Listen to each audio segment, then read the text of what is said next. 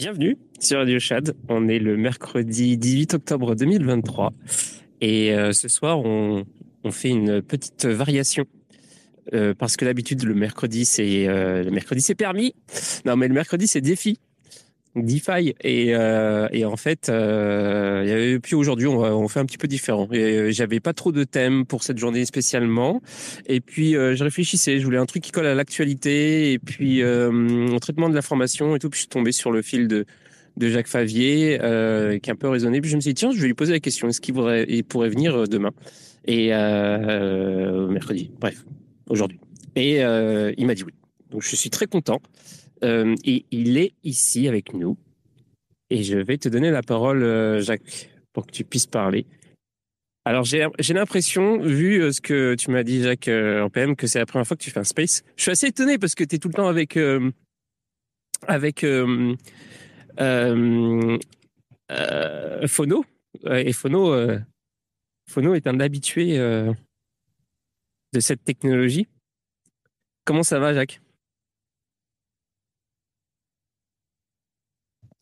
Alors, pour, euh, pour parler, il faut euh, te démuter.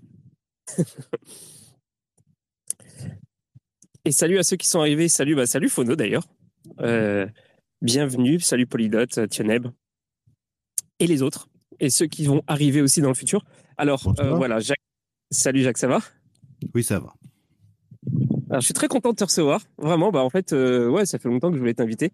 Et puis, euh, et puis ça, ça, faisait partie d'un de, de, mes objectifs. À, à, euh, j'avais j'avais pas mal de euh, comme deux objectifs quand je suis allé surfing, c'était voir euh, Phono et voir Jacques. j'ai eu j'ai que j'ai que euh, atteint 50% des objectifs, mais c'est pas grave. T'es là ce soir c'est cool. Euh, et ouais, donc c'est ça. D'habitude le mercredi c'est c'est DeFi, comme je disais il y a quelques minutes. Et puis là on fait un petit pas de côté pour parler plus un petit peu philo, un petit peu info. et puis c'est ça. Donc bah, bienvenue. Je suis très content que tu sois là. Et, euh, et j'ai envie de commencer euh, l'émission. Alors, euh, je vais pas vraiment faire de l'actu. De toute façon, on va faire peut-être bah, probablement de l'actu euh, tout au long de l'émission de toute façon.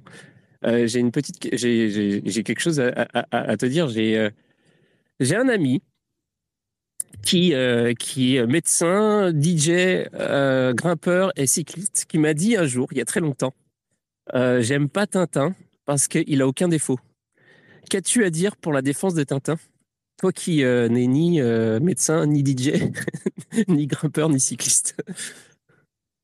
Alors en fait, euh, Tintin n'est pas un, modèle, c'est plutôt un, c'est plutôt un médium. Il n'est pas là pour te, pour se proposer à toi en, en, modèle, soit un gentil petit garçon parfait comme Tintin. Il, est fait pour qu'en en vivant ses aventures, euh, tu accèdes à, à, un niveau supérieur de compréhension des choses. Ok. Lui-même, lui-même, on sent bien qu'à partir du petit gamin agité, un peu raciste, un peu idiot, euh, un peu lutin euh, des, des, premiers albums, euh, il, il, monte en, en sagesse jusqu'à un point qui est peut-être atteint, un point maximal qui est atteint quelque part entre les Tintin au Tibet et les bijoux de la Castafiore et puis qu'ensuite il s'installe dans une forme de renoncement dont on ne sait pas si c'est un vieillissement euh, sans vieillissement physique, si c'est une acceptation ou si c'est une résignation devant la mauvaise tournure que prend le monde. Ok. J'ai, j'ai pas lu assez, euh, assez Tintin, mais euh, je, je, je connais juste euh, effectivement la, la, fameuse histoire du, de la différence entre le début des premiers albums, parce que j'ai mis la main une fois sur Tintin au Congo. Euh, j'étais, j'étais assez pas, impressionné. Oui, c'est pas forcément. Enfin, c'est par là qu'il, faut commencer dans la mesure où c'est le premier. Et tu as dit une chose intéressante. Je n'ai pas lu beaucoup de gens, euh, non seulement ne l'ont pas lu, mais s'imaginent le connaître parce qu'ils ont vu des, des, des vidéos. Euh, il y a un certain nombre de cycles de de mise en image euh, en, dessin animé euh, de, Tintin, notamment euh, celui qui était fait par le, studio Canal, qui reproduisait assez bien la chose qui finalement n'est pas forcément intéressante, c'est-à-dire l'histoire. Mais quand on ne le voit pas en, bande, quand on ne le lit pas, euh, bah c'est je sais pas je trouve pas la je trouve pas la métaphore disons que c'est probablement un peu ce que les, les spationautes avalent sous forme de de nourriture en tube mais ça les nourrit mais ça ça ça voilà euh, je pense que il est important de le prendre Tintin, de le lire, de le regarder, de regarder chaque image. Euh, L'important n'est pas de savoir si à la fin Tintin euh, va gagner et élucider le mystère, bien sûr que oui, mais c'est pas ça qui est important. Donc en fait, on peut pas dire il a un défaut qui est de toujours élucider l'affaire. Euh, c'est pas ça qui est important. Ok.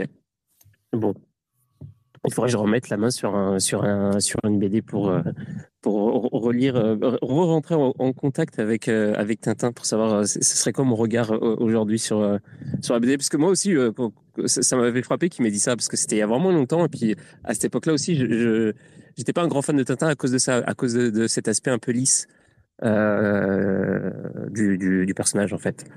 Mais peut-être qu'il y avait des choses que je n'avais pas vues. Il est, tout, sauf lisse, le malheureux. Ah il y a Carl qui, euh, qui, a, demandé la parole. Salut Carl, ça va? Bon, je ne suis, suis, pas le seul à avoir des problèmes techniques. Il est notamment moins liste Tintin que je signale euh, la sortie demain, 19 octobre, euh, du livre Bombe de notre ami Marc Alizar, le philosophe qui a écrit notamment Crypto-communisme aux éditions PUF ah. et qui vient et qui sort demain Dark Tintin, euh, où il euh, développe son analyse autour du possible abus que euh, Georges Rémy, Hergé, aurait subi de la part d'un membre de sa famille. Avec une, il met en lumière des choses qui étaient là depuis toujours et qu'on n'avait peut-être pas vues. Et c'est assez intéressant et c'est assez douloureux en même temps. Ah ouais, d'accord. Je sais pas si j'aime ce genre de, de... Bah, c'est probablement intéressant mais est-ce que tu as vraiment envie de savoir la vie personnelle du mec qui a créé le, euh, non, tu ne sais pas, tu sais pas, tu sais pas sa vie parce que de toute façon, euh, a-t-il été abusé par l'oncle Charles? C'est c'est pas le problème. C'est comment, au lieu de pleurnicher, ce qui serait probablement ce que ferait n'importe qui aujourd'hui, euh, il il met en image sa, sa, sa propre thérapie, son propre chemin de guérison. Mmh. Ok, je vois. Après, c'est bon, le nom des oncles, le, c'est, ça, c'est le, c'est, c'est la, c'est, c'est la mousse. C'est la mousse, d'autant plus que finalement, euh, de ce possible abus, euh, matériellement, on ne sait rien, on ne saura jamais rien. Euh, Marc Alizar parle de façon assez fine. Ça avait été évoqué il y a une dizaine ou une vingtaine d'années dans une note en bas de page ou vraiment au détour d'une phrase comme quelque chose qui s'était peut-être reproduit. Euh, sur la matérialité des faits, on n'en sait pas plus 20 ans après. Par contre, se demander ce que Hergé a consciemment ou inconsciemment produit comme travail autour de cette souffrance, quelle que soit la réalité qui, du fait qui, euh, qui a causé cette souffrance, mais la souffrance, elle, elle est toujours, elle est là. Euh, c'est assez intéressant. C'est tout sauf de la littérature pour les jeunes, naturellement. Ok, ouais. Et là, tu viens de parler d'un nouveau livre qui, euh, donc qui, qui, va sortir, de Marc Alizar. Et eh ben, je voulais juste préciser euh, le, résultat du, euh, du sondage, du ah, sondage de l'histoire. Donc, ton prochain livre. Euh, j'ai vu, j'ai pas vu le résultat, j'ai vu les hypothèses. Oui. bah, en fait, oui, c'est pas encore euh, fini, hein, parce qu'évidemment, le, le, vote n'est pas clos encore. Mais pour l'instant, le bonnet à Chantal mène quand même pas mal, de, de, de, pas mal de points par Alors, j'y ai, j'y ai réfléchi. On peut pas, il n'y a pas d'image, je peux pas balancer des images là pour le moment. Euh, moi, j'en avais, j'en avais deux ou trois. Il y en a une à laquelle j'avais pensé euh, il, y a, quelques, quelques mois. Il y avait un gag qui m'amusait puis que j'ai oublié. Donc j'ai réfléchi. Euh, je pensais déjà peut-être à quelque chose comme le sonnet à métal pour un livre sur la, la monnaie dure, tu vois, le, les talons or, le fétichisme de, d'une de, monnaie qui aurait son poids de métal.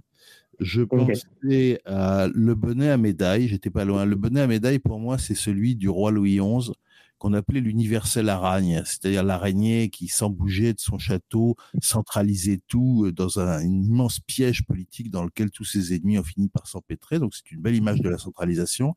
Et cet homme est extrêmement superstitieux, avait donc sur son bonnet tout un tas de médailles de la Vierge. Je disais, il a à la fois euh, des, oracles, des, des, garanties, des réassurances dans l'autre monde, et cette pratique du, cette pratique de, du, centralisme que, que, que nous, Bitcoiners, ne portons pas forcément dans notre cœur. Et puis, euh, je, je, je, finissais par penser que peut-être je pourrais faire un livre sur la monnaie fiat qui s'appellerait La monnaie à que dalle. J'aime bien les deux premiers parce qu'il y a, y, a, y a une tentative de contrepétrie qui est, qui est intéressante. Mais, mais le troisième n'est pas là aussi. Voilà. Et puis j'ai vu des horreurs sur, sur Internet à ce sujet. Enfin bon, fermons la parenthèse. ouais, ok. Bon, bah, en tout cas, oui, je voudrais rappeler, je voudrais rappeler que, bah, pour, comme d'habitude, hein, si jamais il y en a qui veulent participer euh, pour, euh, bah, pour poser des questions, pour proposer des choses. Évidemment, Fono, t'es plus que euh, je, t'es plus qu'invité à participer, si jamais tu veux, mais t'es pas obligé. et puis, puis tout le monde. voilà. Et alors, parlons, parlons peu, parlons bien. J'avais tellement de, j'ai tellement de choses à, tellement de choses à aborder. Je sais plus dans quel sens, de, par où, par où commencer. Mais euh, par contre, on pourrait commencer? Par la question que vous avez posée. Oh, on pourrait, oui, on pourrait la, décentralisation rend-elle plus intelligent. Mais si on répond déjà à la question euh, maintenant, surtout qu'en plus, on, c'est une question fermée. Donc, euh, non, non, voilà, mais c'est le problème aujourd'hui. Euh, on est quand même dans une époque qui, euh, encore plus depuis quelques jours, s'est tendue. Hein, on est in tempore belli. les questions sont fermées. Si tu ne réponds pas à la question bah, de la façon dont tu dois répondre, c'est judiciarisé. Est-ce que le mouvement machin est un mouvement euh, comme ci ou comme ça? En fait, tu dois répondre comme ci. Si tu réponds comme ça, euh, on se roule par terre. En disant il a blasphémé, on déchire le, grand prêtre déchire sa barbe, et, etc. Donc, à la question euh, est-ce que la décentralisation rend plus intelligent? Je dois répondre oui, parce que sinon, Demain, il y aura des pétitions pour euh, faire saisir la voie du Bitcoin, euh, euh, etc. Ma, ma, ma, ma, tentation ce soir serait de dire que la question est mal posée. Parce que mmh. ah, oui. ce qui peut nous rendre plus intelligents, éventuellement, c'est pas la décentralisation, c'est-à-dire le droit de tout le monde de donner son avis, enfin, Twitter, quoi, qui s'y rendait plus intelligent, on a envie de dire, ça se saurait, ça se verrait c'est peut-être la distribution. Ok. Autrement dit, euh, si il y a un centralisme de, de, la parole, comme quand euh, euh, le président nous dit, parlant au nom de tous les Français, j'exprime notre sentiment que, alors qu'au fond de toi-même, tu sais très bien que, d'abord, tu te souviens pas que tu l'autorisais à parler à ton nom, et que si c'est dans ses prérogatives institutionnelles, il serait quand même gentil de se rappeler que bah, certains pensent juste le contraire de ce qu'il est en train de dire, et que donc, euh, à la limite, il peut dire parlant au nom du gouvernement ou parlant éventuellement au nom de la France, ça me paraît douteux, mais au nom de tous les Français, ce serait un miracle euh, providentiel que pour la première fois depuis euh, 20 siècles, 16 siècles, je ne sais pas quand on commence, euh, tous les Français soient d'accord. Ça, ne s'est jamais vu. Donc, euh, le centralisme, c'est le, c'est, l'arnaque en matière de, en matière d'opinion, de parole. Euh, la parole publique, c'est la parole des autorités. bon, il y a des autorités, elles peuvent s'exprimer naturellement, mais si elles sont seules à s'exprimer, eh ben, c'est la Pravda. C'est-à-dire qu'il y, a une agence d'État, alors ça peut être euh, Voice of America, La Pravda, euh, Radio Pékin, ce qu'on veut, mais bon, ça vaut ce que ça vaut. Si tout le monde parle à la fois, euh, on pourra en parler assez longuement, mais je crois que le procès de, Twitter et, d'autres, il n'est plus à faire. Tout, le monde le connaît par cœur, donc on, on risque d'empiler des banalités. On y reviendra peut-être. Moi, je pense que ce sera intéressant de s'inspirer justement du modèle Bitcoin et de dire que la circulation de, de, de, de l'information, de la réflexion, de l'opinion, de l'échange de paroles doit se faire euh, de façon distribuée. C'est-à-dire que euh, il doit y avoir un mixte de, d'accès de tous, de, de contrôle par, les, par un certain nombre de validateurs, qui sont pas forcément des institutions, ça peut se faire sur une base réputationnelle, et puis de normes.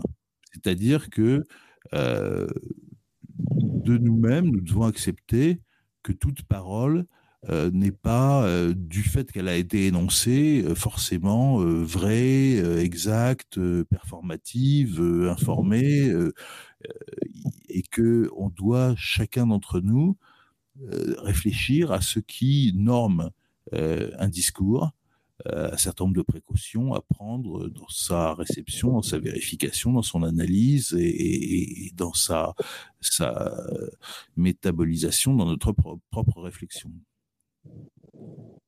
Mmh.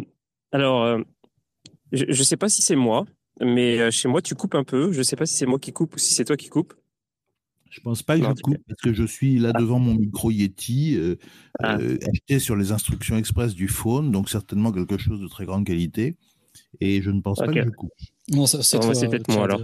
c'est pas grave.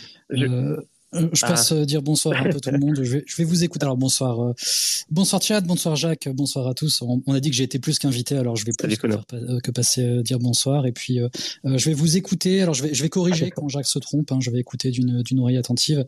Et, et, et, pour tout vous dire, je suis en train de, de finir de mettre la touche finale au montage d'une vidéo qui sort vendredi sur nos cryptos, dont, dont, je suis venu parler pas mal de fois ici. Donc donc voilà, je suis je suis là sans être sans être là, mais je vous écoute. Bienvenue. Et, euh, et puis c'est ça, donc je, voulais, euh, je voulais rebondir sur ce que tu disais, euh, Jacques. En fait, en gros, tu disais, bon, en fait, ça dépend de qui parle, qu'est-ce que cette personne-là dit et quel, est le poids de, ses paroles. Et en gros, je, voulais couvrir un peu ces, ces, trois thèmes avec toutes sortes de questions, notamment, tu parlais, bon, on parlait de la question qui était une question fermée. Euh, et, je, trouve, je, trouve, que c'est assez d'actualité euh, avec le conflit qui est en ce moment, donc euh, Israël versus Palestine.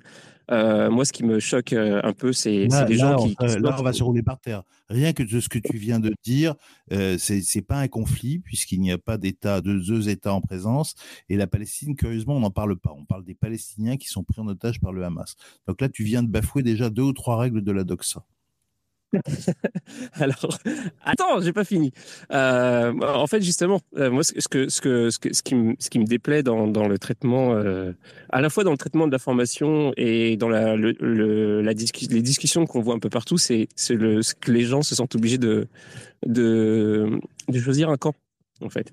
Et je pense que c'est une très très mauvaise idée. Pas par, comment dire, je sais pas, pas par euh, lâcheté ou, ou par euh, indécision, mais parce que c'est juste par euh, logique. En fait, j'ai envie de dire, euh, de, c'est logique de pas choisir de camp quand tu, quand c'est un, un, quand, quand c'est un, c'est une problématique en fait dont tu ne connais en général rien. Enfin, il y a quasiment personne qui connaît vraiment les, les tenants, les aboutissants de ce qui se passe là-bas. Très peu aussi ont d'attaches, de vraies attaches en tout cas.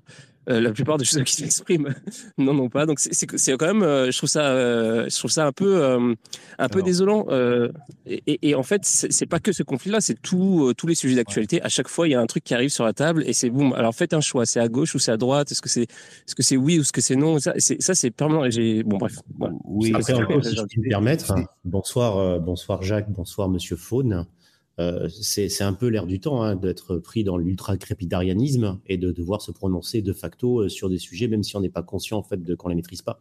C'est de donner son opinion, même si ce n'est qu'une opinion, et de dire absolument on va traiter tout, et puis on va bien voir ce qui va se passer par la suite. Euh, c'est parce qu'on peut tous parler. Et euh, on a gagné ce truc avec Internet, en tout cas. Je te laisse parler, Jacques. Non, mais tu dis, chacun va donner son opinion. Bon, prenons l'actualité la, plus immédiate. Il y a euh, manifestement eu un désastre euh, d'une taille qu'on ignore euh, sur un, hôpital dans, la bande de Gaza. on peut avoir une opinion, par exemple, d'experts balistiques. Dire, ben, un trou de tant de mètres carrés, tant de mètres cubes, il a été fait par une charge de tant de kilos, et cette charge correspond à l'armement employé par tel belligérant c'est un, avis technique. Et si j'étais responsable politique et que je devais faire un discours, euh, c'est pas de, l'orgueil, c'est un procédé qu'ancien, toujours se dire si c'était à moi de, de, décider, qu'est-ce que je déciderais? Bah, Je commencerai par demander à mon expert balistique, dire écoutez, euh, Roger, ce trou, il ressemble à quoi? Il a été fait par qui? Euh, Bon. Après, euh, il va y avoir un expert de communication qui va me dire bon, on a un signal qui va de là à là. C'est des, des, faits. Euh, et là, il peut y avoir des gens qui ont une opinion.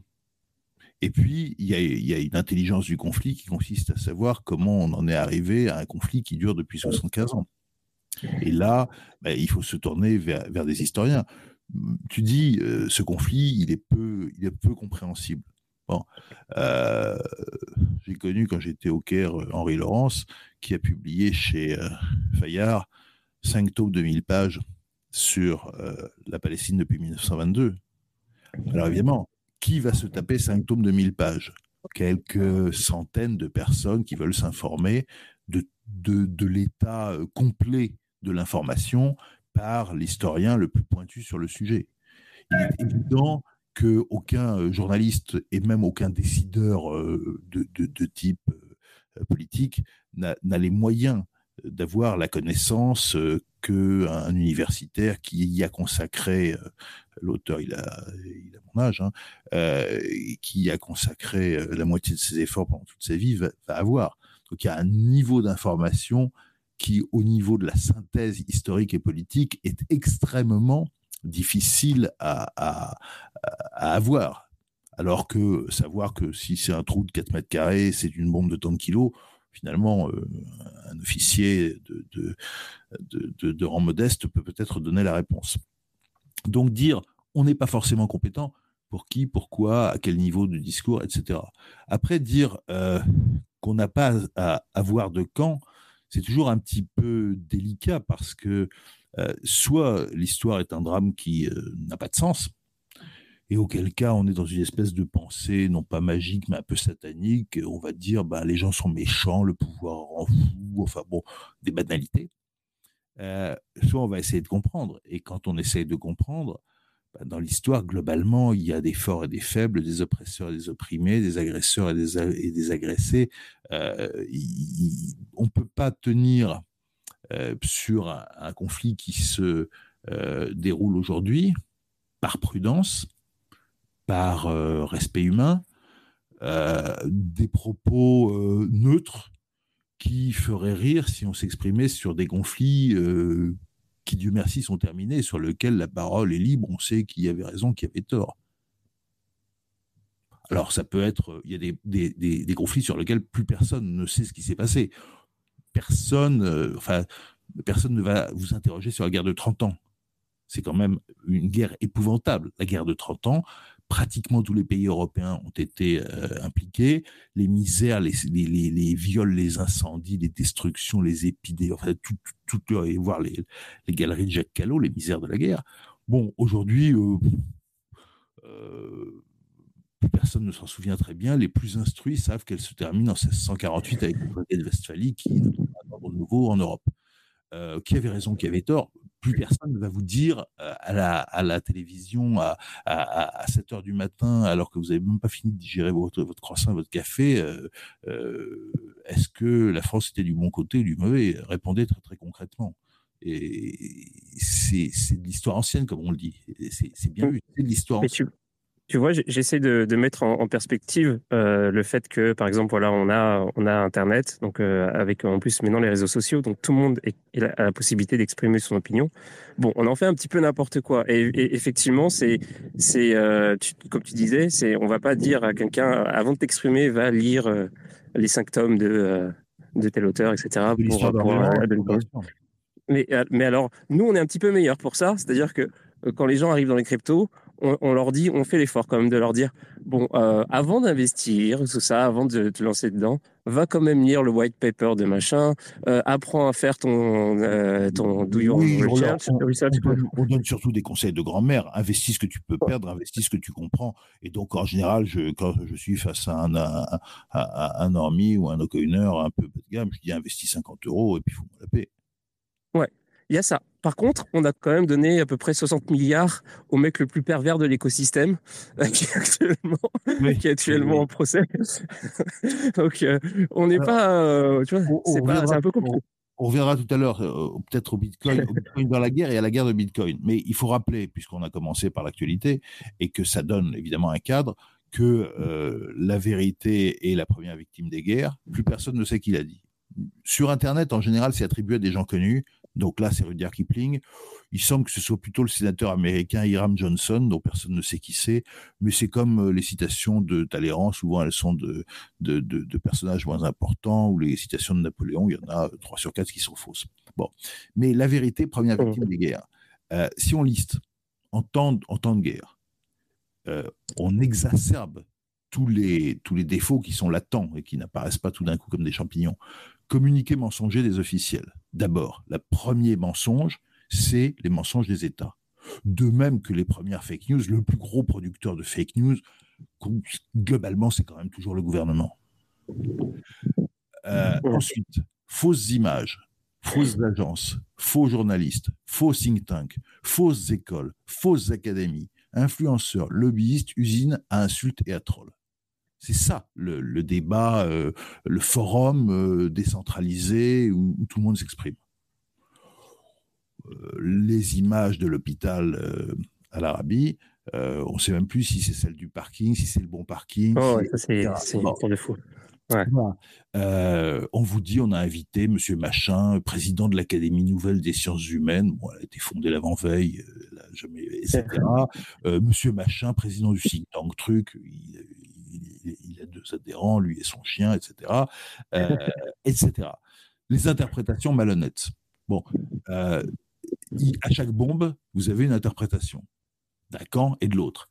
Globalement, comme la fois j'avais dit à un ami avocat, tu nous enquiquines, de toute façon, statistiquement, tu perds un procès sur deux. Euh, il avait rigolé, il m'avait dit non, moi un peu plus, un peu moins quand même, mais bon, y a forcément la moitié des interprétations sont malhonnêtes. Alors, sauf à croire que c'est toujours le même camp qui est malhonnête, ça, laisse un Propos sommaires, propos basiques. Je, je, je, comme tout le monde, je regarde Twitter, je, et, l'un des mots qui revient le plus souvent quand on veut exiger euh, que tu dises ceci, c'est répondez simple, basique, du genre euh, le camp X ce sont des salauds, point simple, point basique. Et le mot basique revient de plus en plus souvent, ce que, je trouve assez effrayant. Euh, l'autre mot que je trouve assez effrayant, c'est inconditionnel. Alors, M. Darmanin vient de dire que la haine du flic et la haine du juif se rejoignaient on a envie de dire d'un point de vue de 1940, c'était plutôt la haine des flics vis-à-vis des juifs, mais euh, il, a, il a, il a peut-être pas des souvenirs aussi précis que, que ça de, de, l'école. Euh, moi, je suis effrayé du nombre de gens qui vous disent soutien inconditionnel, soutien inconditionnel à Israël, soutien inconditionnel aux forces de l'ordre, soutien inconditionnel, c'est absurde vous n'en savez rien. C'est euh, c'est absurde de dire des choses comme ça. Bon, et puis alors ça, c'était les propos sommaires, basiques, inconditionnels, etc. Je continue la liste censure, autocensure, prudence face à l'État, face à la communauté, face aux annonceurs, face au réseau lui-même, face aux providers d'accès à Internet, toutes personnes qui peuvent être prises dans le jeu de ce qu'on a le droit de dire et de ce qu'on n'a pas le droit de dire. Et puis, ce dont on parlait euh, dès le départ, euh, injonction, euh, question piège, judiciarisation. L'heure, dans ce que tu as dit, il y avait de quoi judiciariser ton propos. Donc, tout ceci, on le voit sous la loupe, parce qu'on est en temps de guerre. Mais euh, il n'y a pas. Euh, Clausewitz disait euh, génialement que la guerre est la continuation de la politique. c'est juste que c'est plus gros, que c'est plus vif, que c'est plus saignant. Mmh.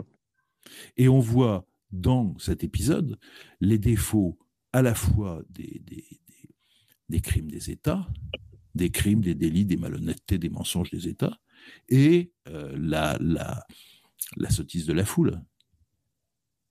Oui, c'est compliqué.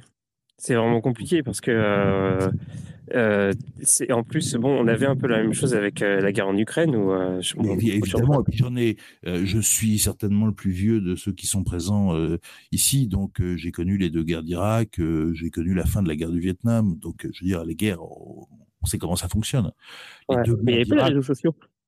Oui, mais oui, il n'y avait pas les il n'y avait pas les réseaux sociaux, mais il y avait quand même déjà euh, beaucoup de bobards, beaucoup de. Il y avait plus de. Oui, il y avait. C'est amplifié, c'est amplifié, évidemment. Mmh.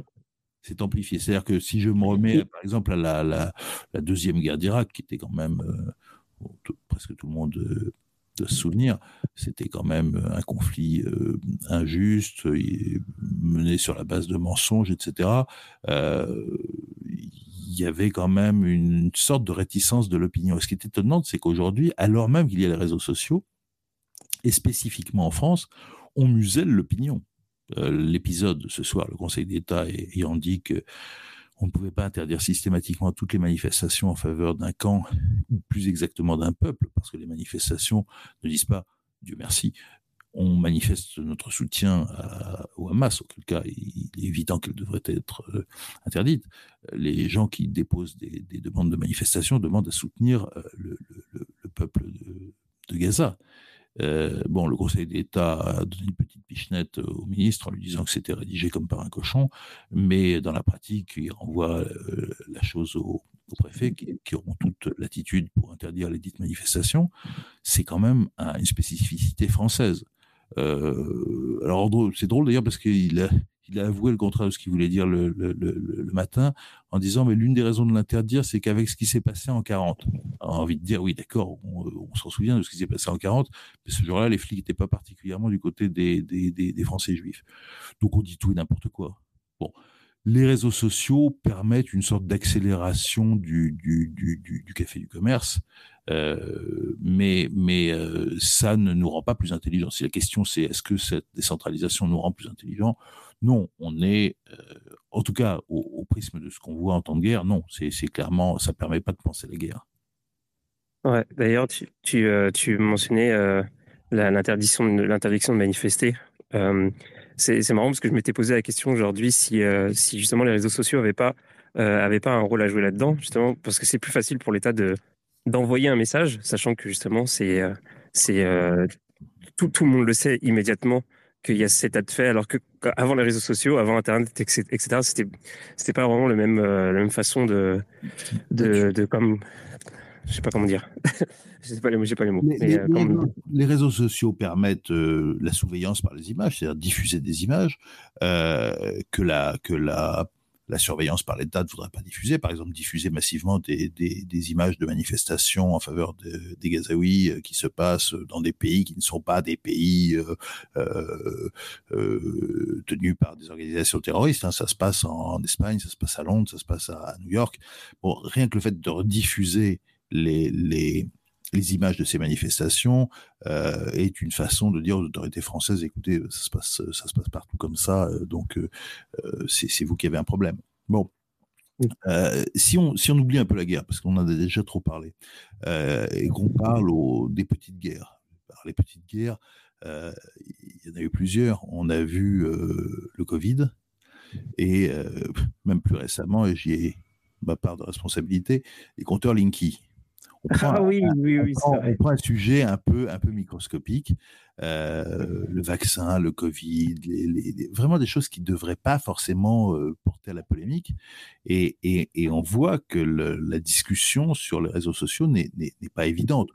En matière de Covid et de, et de vaccination, par exemple, euh, on a tous eu des amis proches qui avaient des opinions différentes des nôtres et, si je puis dire, furieusement. Furieusement. C'est même assez étonnant parce que si on se réfère à l'épisode antérieur, les, Gilets jaunes, euh, il y avait une certaine homogénéité sociale. En gros, quand tu connaissais la personne qui est en face de toi, euh, où elle habite, combien elle gagne, euh, quelle voiture elle a, tu pouvais à peu près deviner son opinion sur le mouvement des Gilets jaunes. En matière de vaccination,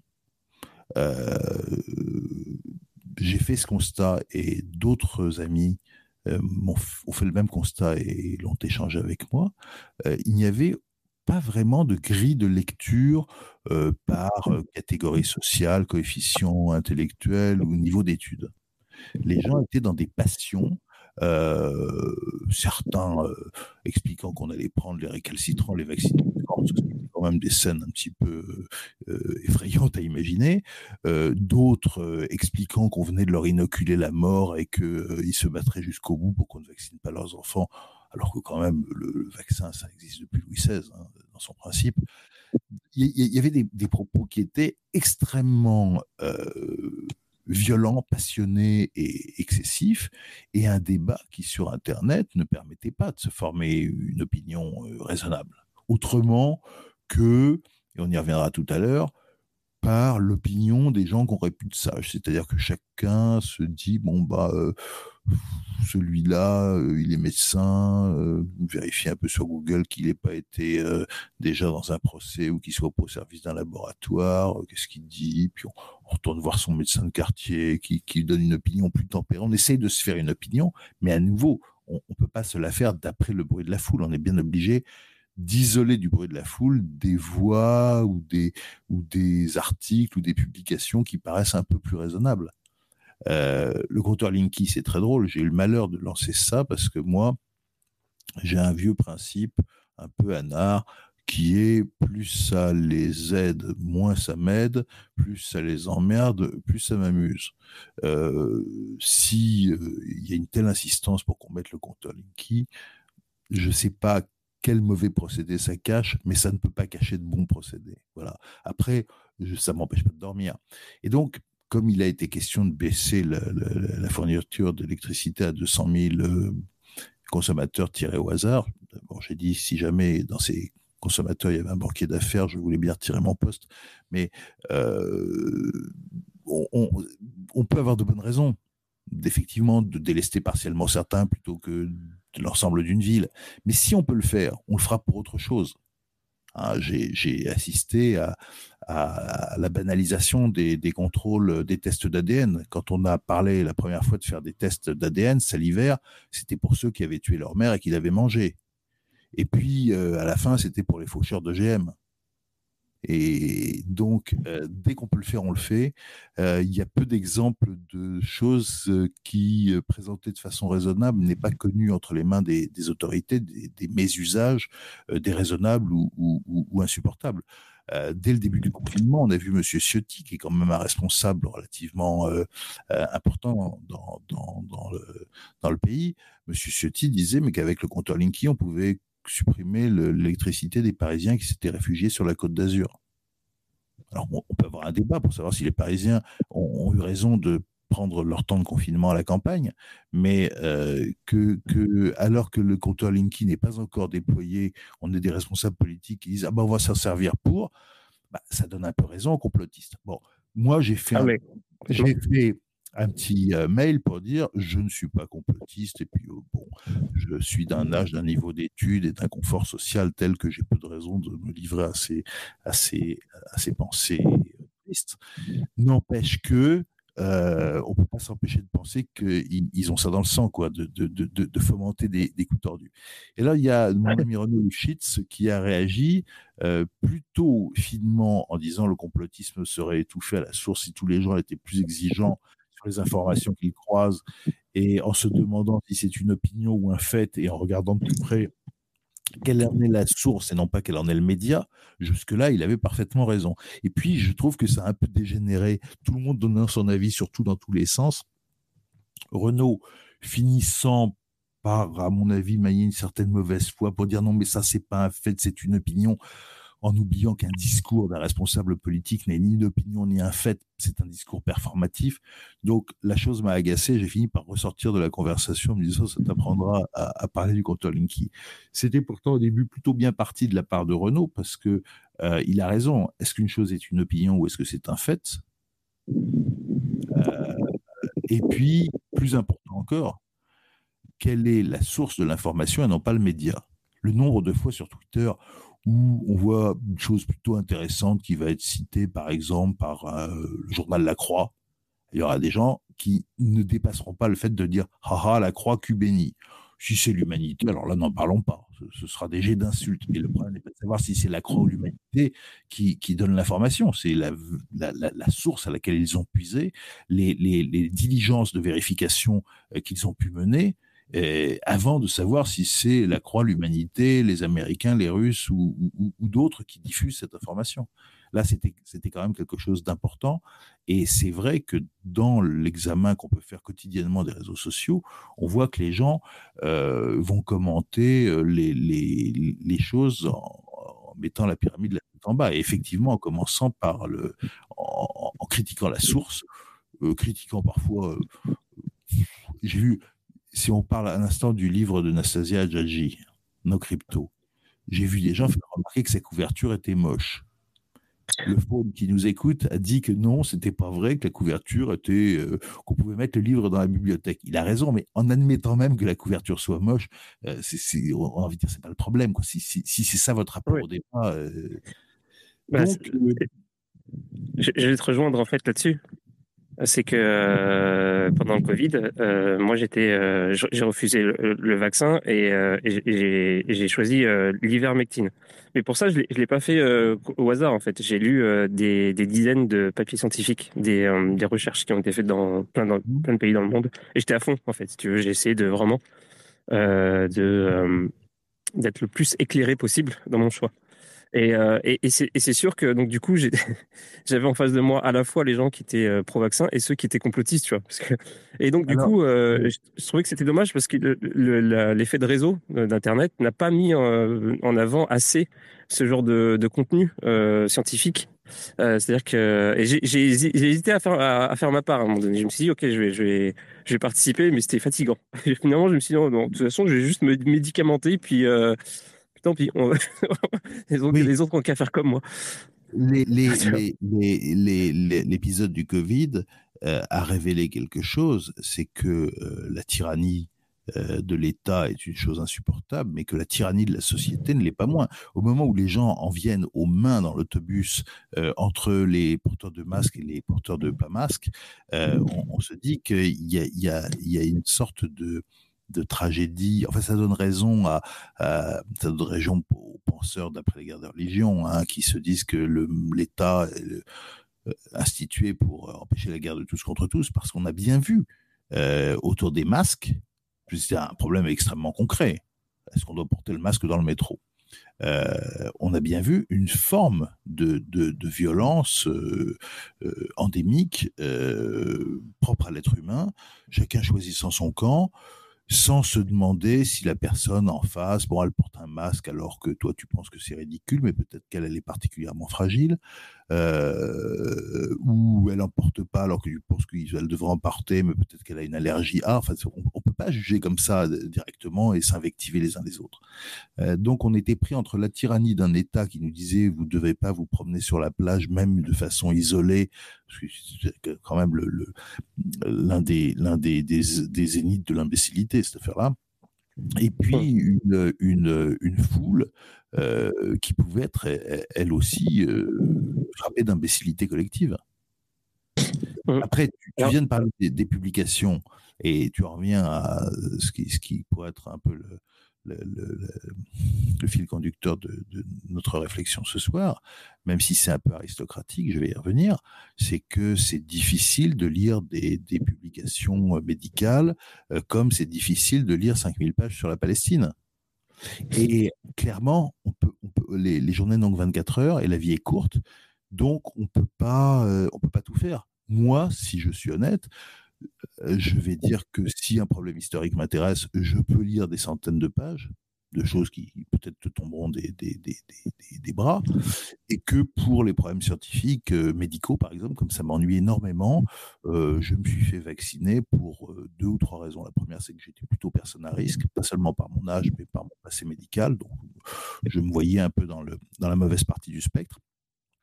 Euh, j'avais déjà passé des, un épisode il y a 15 ans plus tôt à l'hôpital avec des tubes dans le nez. Donc, j'estimais que pour moi, le, pour moi, et c'est le mot important, pour moi, le bilan euh, avantage-inconvénient était, était en, faveur de, de, la vaccination. Et puis, euh, d'une certaine façon, c'était pour moi aussi de dire qu'on en finisse. C'est-à-dire qu'en fait, je n'avais pas l'intention de m'occuper la cervelle avec ça pendant des heures parce que j'ai d'autres choses qui me paraissaient préférables. Donc c'est sûr qu'on ne peut pas avoir une information éclairée sur l'histoire de la Palestine, sur le développement de tels médicaments, sur l'intelligence artificielle. On ne peut pas. On est bien obligé euh, d'admettre que pour plein de choses, on est au niveau du café du commerce et que le mieux qu'on puisse faire, c'est de s'en rendre compte. Ouais, et alors, excuse-moi, je, je rajouter un, un, truc pour finir la, la, enfin, si je peux me permettre de finir la, euh, l'idée de Jack, c'est qu'on est fait sur ces questions qui sont là, des questions très précises, hein, qui sont des questions médicales. Euh, c'est des questions sur lesquelles la recherche est, est, très très formalisée depuis un depuis un moment, on va dire ça comme ça. Euh, la deuxième étape, quand on se rend compte que euh, on est du niveau café du commerce, c'est de prendre contact avec son médecin et puis euh, c'est lui qui sera le plus à même de t'aiguiller. Donc, euh, enfin, il y a, y a, quand même une forme d'intermédiation euh, sur ces choses-là. qui est qui, qui, est complètement légitime sur bon C'était, euh, je voulais rajouter ça parce que bon, j'entends, euh, j'entends que tu t'es euh, médicamenté à l'ivermectine. Bon, euh, je suis, je suis pas sûr qu'il y ait des euh, méta-analyses qui aillent dans le sens d'un bénéfice-risque positif sur l'ivermectine, par exemple. Ça dépend pour qui. Ah, ben, il y en a, Ça, ça, dépend, ça, dépend pour qui. Après, euh, j'ai envie de dire, tout le monde est, grand garçon. Hein. Euh, si je crève du vaccin que j'ai pris ou que tu crèves de l'ivermectine que tu as prise, bah, euh, voilà. Mais j'avoue très honnêtement, et peut-être que c'est une tendance que j'ai développée avec l'âge, que quand je me fous de quelque chose, je ne m'en fous pas à moitié. Je ne peux pas consacrer un temps que je n'ai pas, que je n'ai plus à, tout.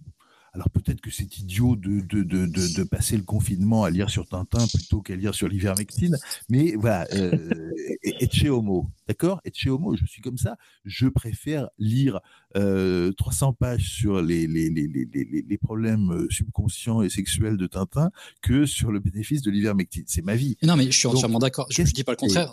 Comme, l'a dit, comme l'a dit Faune, j'ai été voir mon médecin qui honnêtement m'a dit de prendre mes doses qui m'a dit l'autre jour qu'on pouvait peut-être attendre pour la, je sais plus si c'est quatrième ou cinquième dose, en me disant, oh là là, vous savez, là maintenant, euh, je vous ai dit de prendre les premières et je le regrette pas, mais on va peut-être attendre un peu parce que euh, le bénéfice, euh, enfin le ratio, le, ratio Sharp, dirait un financier, il a tendance à décroître. Bon, euh, je m'estime content d'avoir une opinion raisonnablement crédible, exprimée par quelqu'un que j'aime bien et à qui je fais confiance, et qui me permet de rentrer chez moi en disant bon, bon, oh, oh, la satisfaction qu'on a quand on referme le dossier. Et allez, un, traité, un problème de moins. Euh, alors, je reviens, euh, pour parler comme un bitcoiner, à l'idée qu'il y a des validateurs.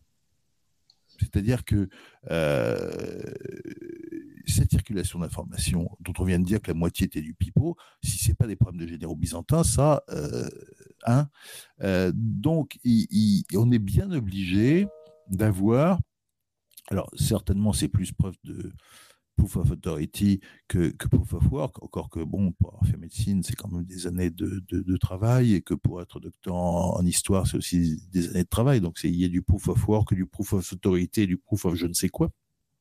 On est bien obligé d'avoir des validateurs. On ne peut pas euh, se forger surtout une opinion sur les réseaux sociaux, sauf si on fait une thèse sur les réseaux sociaux. Par exemple, si je fais une thèse sur euh, le Covid vu à travers les réseaux sociaux, c'est à moi de faire le, de, de, butiner, de faire le miel. Mais je, je, je ne, la même, la même abeille va pas butiner à la fois les châtaigniers, les tournesols et, et, ou alors ce sera du miel toute fleur, bas de, de gamme. Mais je, je, je, je peux pas, euh, faire une analyse personnelle, complète, scrupuleuse, documentée euh, euh, en profondeur de tous les problèmes qui se posent on a ironisé, et on a bien raison, sur les changements de décor à vue des plateaux télé, où en quelques heures, on, chasse tous les spécialistes de l'Ukraine pour les remplacer par des spécialistes de la Palestine, surtout quand on s'aperçoit qu'il y a quelques-uns qui sont, euh, qui, sont revenus euh, au débat suivant en étant spécialistes d'autre chose. La rapidité avec laquelle on voit des épidémiologistes, des, des, des, des spécialistes, voilà, il y a guère que les, journalistes sportifs qui arrivent à, maintenir un petit peu, à cantonner leur, spécialité, mais euh, c'est assez comique euh, de voir euh, ce que je disais tout à l'heure, des, faux journalistes, des faux académistes, des faux experts, des faux think tanks.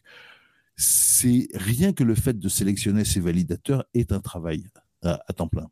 Euh, tu, remarqueras aussi que la, les médecins, quand ils s'expriment en tant que médecins, et aussi les médecins, quand tu, vas les voir pour pouvoir aller euh, consulter, engagent leur responsabilité professionnelle, ce qui n'est pas le cas, euh, ou alors elle est moins directe pour les historiens, et n'en parlons pas des économistes.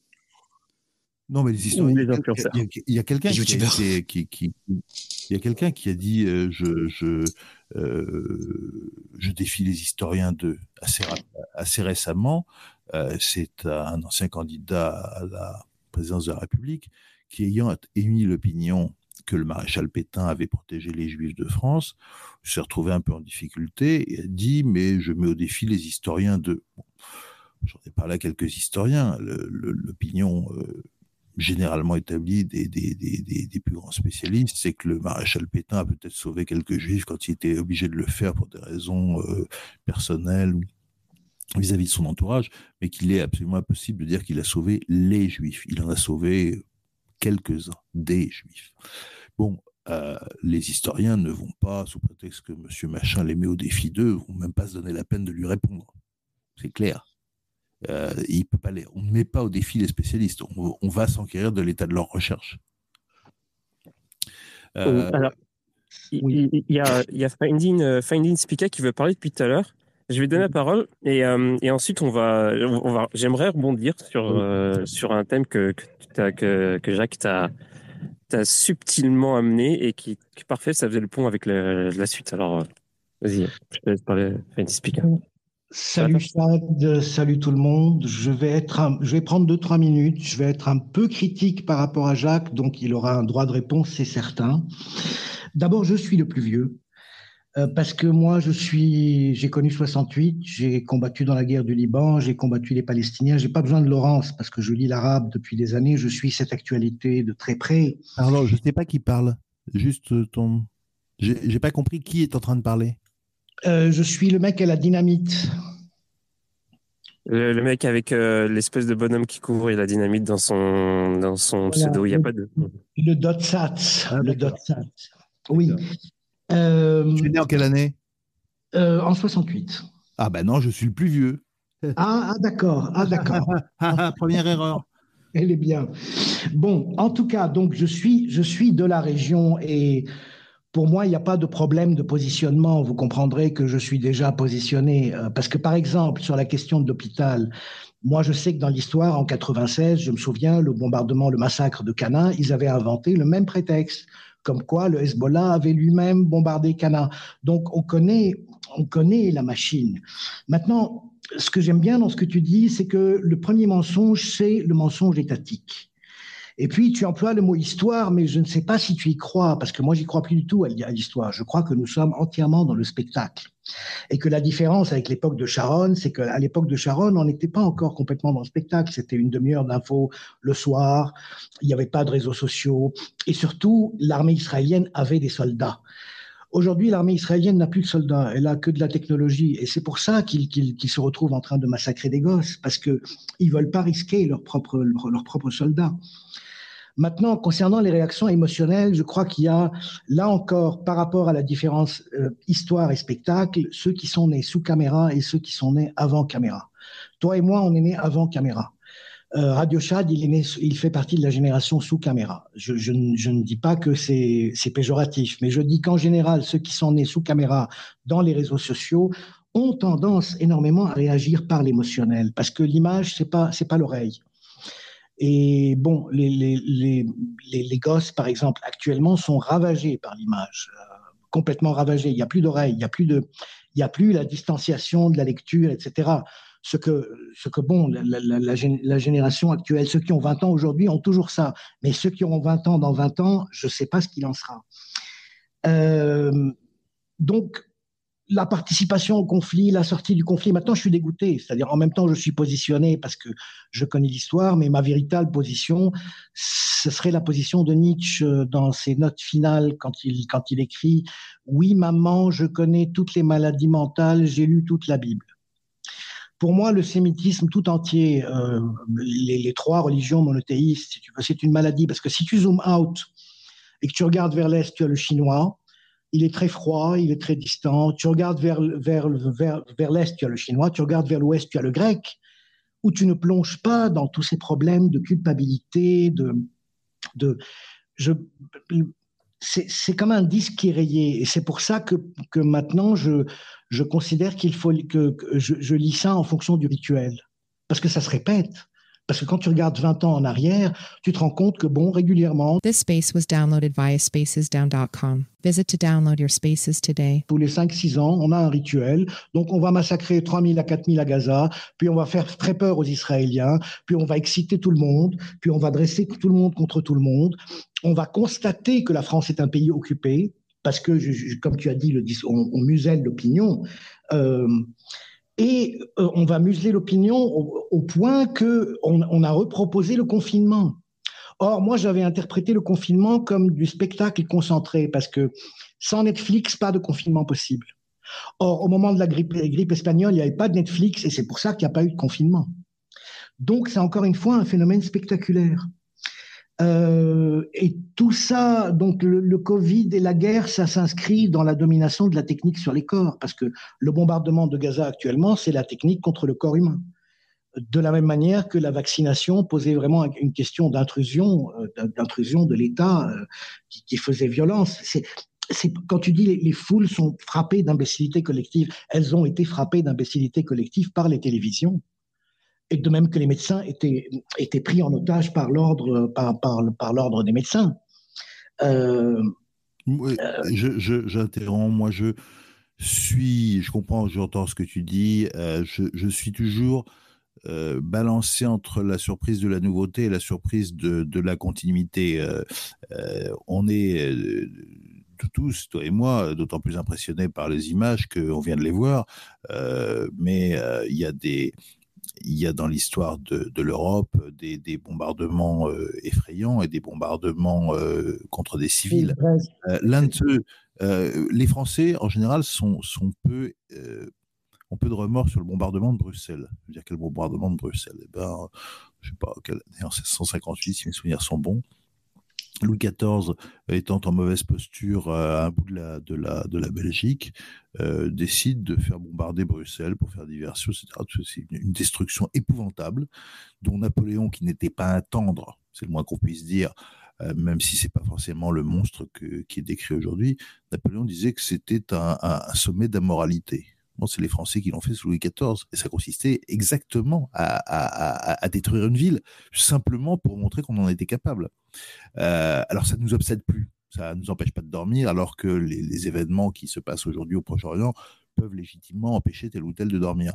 Mais euh, il ne faut pas non plus trop se dire il y a des générations qui, des générations que. Oui, bien sûr que les jeunes vivent dans l'image, mais euh, euh, nos ancêtres qui ne savaient pas euh, lire leur livre de messe, quand ils allaient à l'église, ils vivaient dans l'image parce qu'ils regardaient les vitraux, les statues aussi. Donc, euh, il il faut pas non plus trop dramatiser les, facteurs de nouveauté. Tu dis tous les 20 ans, oui, c'est vrai, le, conflit en Palestine, il dure depuis, en gros, de façon endémique depuis 1917. Et, et, une chose dont j'étais convaincu quand j'avais ils viennent de le dire que ça s'était passé pour le cinquantenaire du Kippour. Donc je me souviens parfaitement où j'étais euh, au moment de la guerre du Kippour. C'est qu'au moment de la guerre du Kippour, puis au moment des accords de Slow, j'ai toujours pensé que moi vivant, je ne verrais pas la fin de ce conflit. Mais c'est pas délirant. C'est pas délirant. Il y a un exemple au cœur de l'Europe, l'Irlande. L'autre jour, en fait, une bonne partie de, l'injonction euh, de la parole, euh, tous les députés, tous les, tous les, tout, le monde passe les uns après les autres pour dire oui, on va donner la formule rituelle, le Hamas est un mouvement terroriste. Quand on a dit ça, euh, finalement, on a la paix.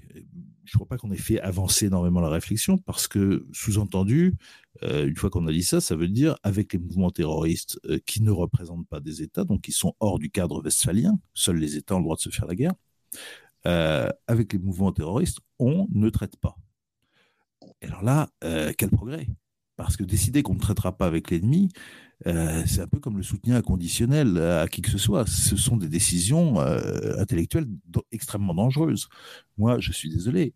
On a traité euh, la France, quand j'étais petit enfant, à traiter avec des gens qui avaient commencé leur guerre de libération nationale en égorgeant des instituteurs.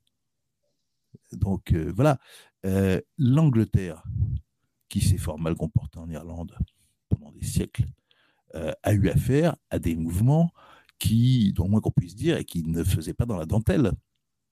Quand j'étais adolescent, que j'allais en vacances scolaires en Angleterre, euh, le bulletin télé commençait pratiquement tous les jours par une bombe dans les rues de Londonderry ou de, ou de Belfast, et puis des bombes euh, jetées comme ça à la pochetée. C'était un authentique mouvement terroriste. Les Anglais ont traité avec. Et donc, ils l'ont résolu, ils l'ont résolu au moins.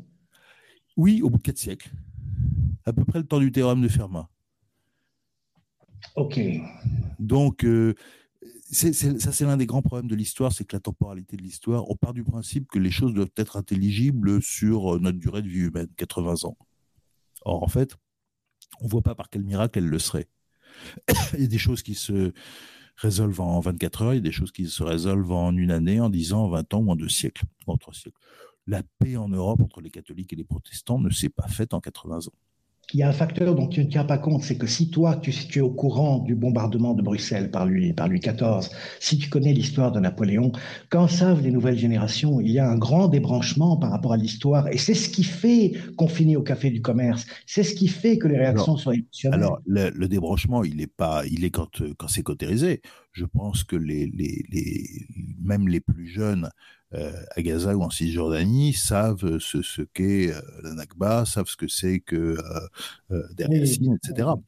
Oui, mais encore c'est limité parce que, parce que par exemple, qualifier une organisation de terroriste, c'est une étiquette. Si tu prends le Tché, tu trouveras en librairie tous les ouvrages traduits du Tché. Du. Si tu prends Khomeini, tu ne trouveras aucun ouvrage. Ce type a pourtant écrit 40 bouquins. On ne possède de lui que des photos montées avec Kalachnikov. Il y a un blackout absolu sur les origines philosophiques et théologiques de la révolution iranienne et la caricature des femmes martyrisées, etc. Euh, donc moi, moi, moi qui suis maintenant un hezbiste, logiquement, je suis un terroriste et pourtant je ne le suis pas. Je parle l'hébreu, j'ai lu la Torah en hébreu. Je te, je te raconte pas le nombre de fois où le mot Mohammed est employé dans la Torah. Tout le monde ignore ça. Euh, après, après tout le monde peut, tout le monde peut pas euh, épouser toutes les causes. Euh, que qu'un qu'un jeune Palestinien connaisse mieux l'histoire de la Palestine que moi, ou que je connaisse le, bombardement de Bruxelles, alors que d'autres connaîtront telle ou telle loi mathématique. Encore une fois, pour en revenir au sujet, Hein, qui est notre capacité de nous rendre moins, moins bêtes par une sorte de décentralisation de, de, dans le débat de, des éléments d'information, de réflexion et une sorte de mise en commun de, des ressources et d'intelligence. On peut pas, euh, on, l'être humain n'est pas, euh, comment dire, fongible sauf à l'état de con. Si, si, si un con en vaut un autre, un, un docteur en médecine ne vaut pas un agrégé de philosophie. Si, humainement, ils peuvent être copains, ils peuvent euh, jouer au golf ensemble, ils peuvent, euh, ils, peuvent se donner du plaisir ensemble, mais leur, leur apport intellectuel n'est pas fongible. Ben, tu, es dans la culture Bitcoin, tu connais le, pouvoir de la finance et tu veux ignorer le pouvoir que la finance a eu sur la, médecine et le spectacle durant tout le Covid. Euh, euh, je, ne peux pas mettre ça de côté. tous les médecins ont été achetés d'en haut jusqu'en bas et les, plus petits ont été forcés d'obéir. C'est pour ça qu'on a abouti à cette, cette, division incroyable. Il y a derrière tout ça le pouvoir de la finance. Il faut pas il ne faut pas le négliger. Et dans le Covid, ils ont fait 200 milliards. Voilà. Alors, moi, je voudrais rebondir sur ce que tu venais de dire, euh, euh, Jacques Favier, parce que c'était totalement ça la suite logique pour moi. C'était justement, c'est ça, on, en vient, on en vient à ça, c'est-à-dire que bah, tout le monde ne peut pas tout connaître, euh, et il faut, il faut des nodes d'information, des gens qui, qui ont fait le travail et qui, qui, peuvent synthétiser ce savoir de manière honnête euh, donc, il euh, faut pouvoir contrôler cette, cette, cette, honnêteté. Mais en tout cas, voilà, c'est ça. Il faut, il faut, il faut des notes d'information euh, pour pouvoir faciliter le travail et faire de sorte à ce que le plus de monde possible ait accès à de l'information sans avoir à, tout lire, tout relire dans tous les, dans tous les domaines, etc. on, est, on, est, on est enfermé déjà dans sa langue. La plupart des gens n'auront accès qu'aux ressources de leur langue maternelle et éventuellement d'un peu de globiche. Euh, il y a, c'est peut-être pas sur Internet. Moi, il m'arrive d'avoir des problèmes euh, liés au Bitcoin. Un truc que je comprends pas, ou un truc que je veux savoir, ou une opinion sur quelqu'un. Je vais pas mettre sur Twitter, quelqu'un a-t-il lu tel livre, parce que je vais avoir euh, la marée. Donc, qu'est-ce qu'on fait? Ben, À travers le cercle du coin, on a un Slack sur lequel il y a quelques dizaines, 100, 100 200 personnes plus ou moins actives. Et là, je vais mettre dans l'un des canaux de discussion, euh, quelqu'un serait-il assez gentil pour m'expliquer comment je peux m'en tirer de ça Ou quelqu'un a-t-il la citation Ou, plus bêtement, quelqu'un a-t-il l'abonnement payant à tel journal pour m'envoyer le PDF Tu vois, il y a un petit monde dans lequel je sais qui sont les gens et, dans lequel on, peut s'aider de façon euh, effectivement euh, décentralisée. C'est-à-dire que je ne vais pas demander au chef ou au président du, cercle l'autorisation de, etc. On va pouvoir se, on va pouvoir communiquer directement entre nous. Après, euh, rentrer dans, aller dans la rue en criant quelqu'un sait-il comment faire copier-coller sur tel logiciel, je ne vais pas rentrer chez les marchands de fruits en leur demandant leur opinion sur, euh, sur, tel shitcoin. Ouais, mais justement, en fait, euh, je sais pas, ce que je voulais dire, c'est que euh, petit à petit, ce truc-là, avec la construction d'Internet, la construction des, le développement des, des réseaux sociaux, ce, truc-là se fait plus ou moins naturellement. Mais et dans les cryptos, tu pourrais penser que on a on a appris, en tout cas, on a on a repris on a pris le train en marche, quoi, que, naturellement on allait. ça pas du tout. Ça me semble en cours. On voit par exemple qu'un certain nombre de bitcoiners commencent à se dire qu'ils vont peut-être migrer de X vers Nostre, par exemple, ou vers d'autres. Mais on peut, on n'est pas, euh, attention, on n'est quand même pas prisonnier de, X. Si X ne te convient pas, tu t'en vas. Il y a une pensée qui est très intéressante sur les, sur les, les médias, c'est celle de Jacques Ellul. Jacques Ellul est un type absolument passionnant qui était prof à, si mes souvenirs sont bons, à Sciences Po Bordeaux, euh, qui est connu comme étant l'un des grands sceptiques vis-à-vis de la technique. Une pensée extrêmement, euh, euh, c'est pas une pensée pour Bitcoiner d'ailleurs, une pensée extrêmement critique vis-à-vis de l'illusion technologique. Et sur les 100 livres qu'il a pondus, il y en a 50 qui sont de théologie protestante. Donc, pas forcément non plus euh, une lecture à conseiller euh, au premier venu. Mais euh, on peut lire l'illusion technologique, on peut lire d'autres livres. Et puis il a beaucoup parlé de l'opinion aussi. Et il disait quelqu'un qui lit le même journal tous les matins n'est pas libre. Et ça, mm, les réseaux sociaux, on parle de bulle cognitive, comme si c'était une, nouveauté extraordinaire. Tous les députés, tous les, gens qui veulent parler pour nous disent ouais, dans les réseaux sociaux, vous vous enfermez dans une bulle cognitive je suis désolé, hein, quand on regarde CNews tous les soirs ou qu'on lit euh, Le Point, euh, c'est comme plus cognitif, ça se pose là aussi. Donc, euh, on n'est pas obligé d'acheter tous les matins le même journal, on n'est pas obligé de regarder tous les soirs le même plateau télé, on n'est pas obligé de rester sur X quand tout d'un coup, on sent que ça sent quand même une forte odeur de sottise ou de ou d'imbécilité ou de mensonge ou d'arnaque, on, peut se, on peut se tirer. À ce propos, je dirais, euh, quand tu as dit, euh, Chad, que on apprend naturellement qu'il suffit d'aller sur les réseaux sociaux pour trouver la décentralisation, par exemple, dans le domaine de la crypto. Je suis d'accord avec ce naturellement, mais tu sais bien à quel point la crypto, c'est de la manipulation la plupart du temps. La plupart des discours sont de la manipulation. Ah ouais, bah oui, c'est un problème. bah oui, il faut donc le temps de comprendre et d'apprendre cette manipulation pour pouvoir, donc au moins 2-3 ans, pour pouvoir filtrer le discours. Euh, Et au nom de quoi, il ne faudrait pas 3 ans d'efforts pour quoi que ce soit On dit, ah oui, mais alors il faut consentir des efforts. Euh, les sportifs consentent des efforts, les pianistes font des gammes. Euh, le, fait de faire des efforts intellectuels n'est pas un, prix exorbitant à payer. Non, non, je ne dis pas que c'est exorbitant, je dis que c'est nécessaire, c'est tout. Ben voilà. Oui. Et voilà, si, si tu t'intéresses tout d'un coup au, à l'occupation du Tibet par les Chinois, bah, effectivement, mmh. euh, il y a euh, des centaines et des centaines de pages à lire, euh, d'opinions, de communautés à fréquenter, de, découverte, euh, tu t'aperçois qu'il n'y a pas que le Dalai Lama, qu'il y a d'autres lamas, d'autres réincarnations, que chacun a sa petite école, sa petite église, que de toute façon le Dalai Lama n'a jamais été vraiment le chef politique, que c'était plutôt un arbitrage inventé par les empereurs entre les féodaux, que les communistes sont pas d'accord sur tout, que certains pensent que ceci, que certains pensent que cela, qu'un Chinois qui vit en France depuis 10 ans ne pense plus la même chose que ce qu'il pensait en arrivant. Et puis, bah, tu avances euh, au risque de te casser la figure de marcher dans les sables mouvants tu te formes ton opinion. Un problème compliqué, euh, c'est une chose qui m'étonne souvent dans, le débat public, que ce soit alors là euh, sur Internet comme sur les plateaux télé, tout le monde est censé avoir euh, surtout une opinion qui fait bien fait. Alors sur l'histoire ou la philo ou, un certain nombre de choses, les gens simples, basiques, nous, disent ce qu'ils ont, ce qu'ils, qu'ils en pensent. Pétain a sauvé les Juifs, etc. Mais dans ces cas-là, j'ai envie de leur dire bon bah maintenant, puisque vous avez atteint un tel niveau de connaissance en la matière. Parlez-nous aussi un petit peu de la droite de Riemann, euh, faites-nous part de vos euh, hypothèses quant aux conjectures du millénaire, parce que pourquoi vous ne faites pas des mathématiques comme ça? À l'esprit de personne. Pourquoi est-ce que les gens parlent de, tel ou tel euh, problème historique ou de tel ou tel problème financier ou de tel ou tel problème politique avec autant de désinvolture, alors qu'il ne serait pas capable de bredouiller sur, en matière, par exemple, en matière mathématique. Peut-être que parce que c'est le pays de Louis XIV et que c'est le pays du mois, la France, si, au cas où c'est un phénomène proprement français, je ne sais pas si tu penses que c'est international, cette attitude, ou c'est propre à la France.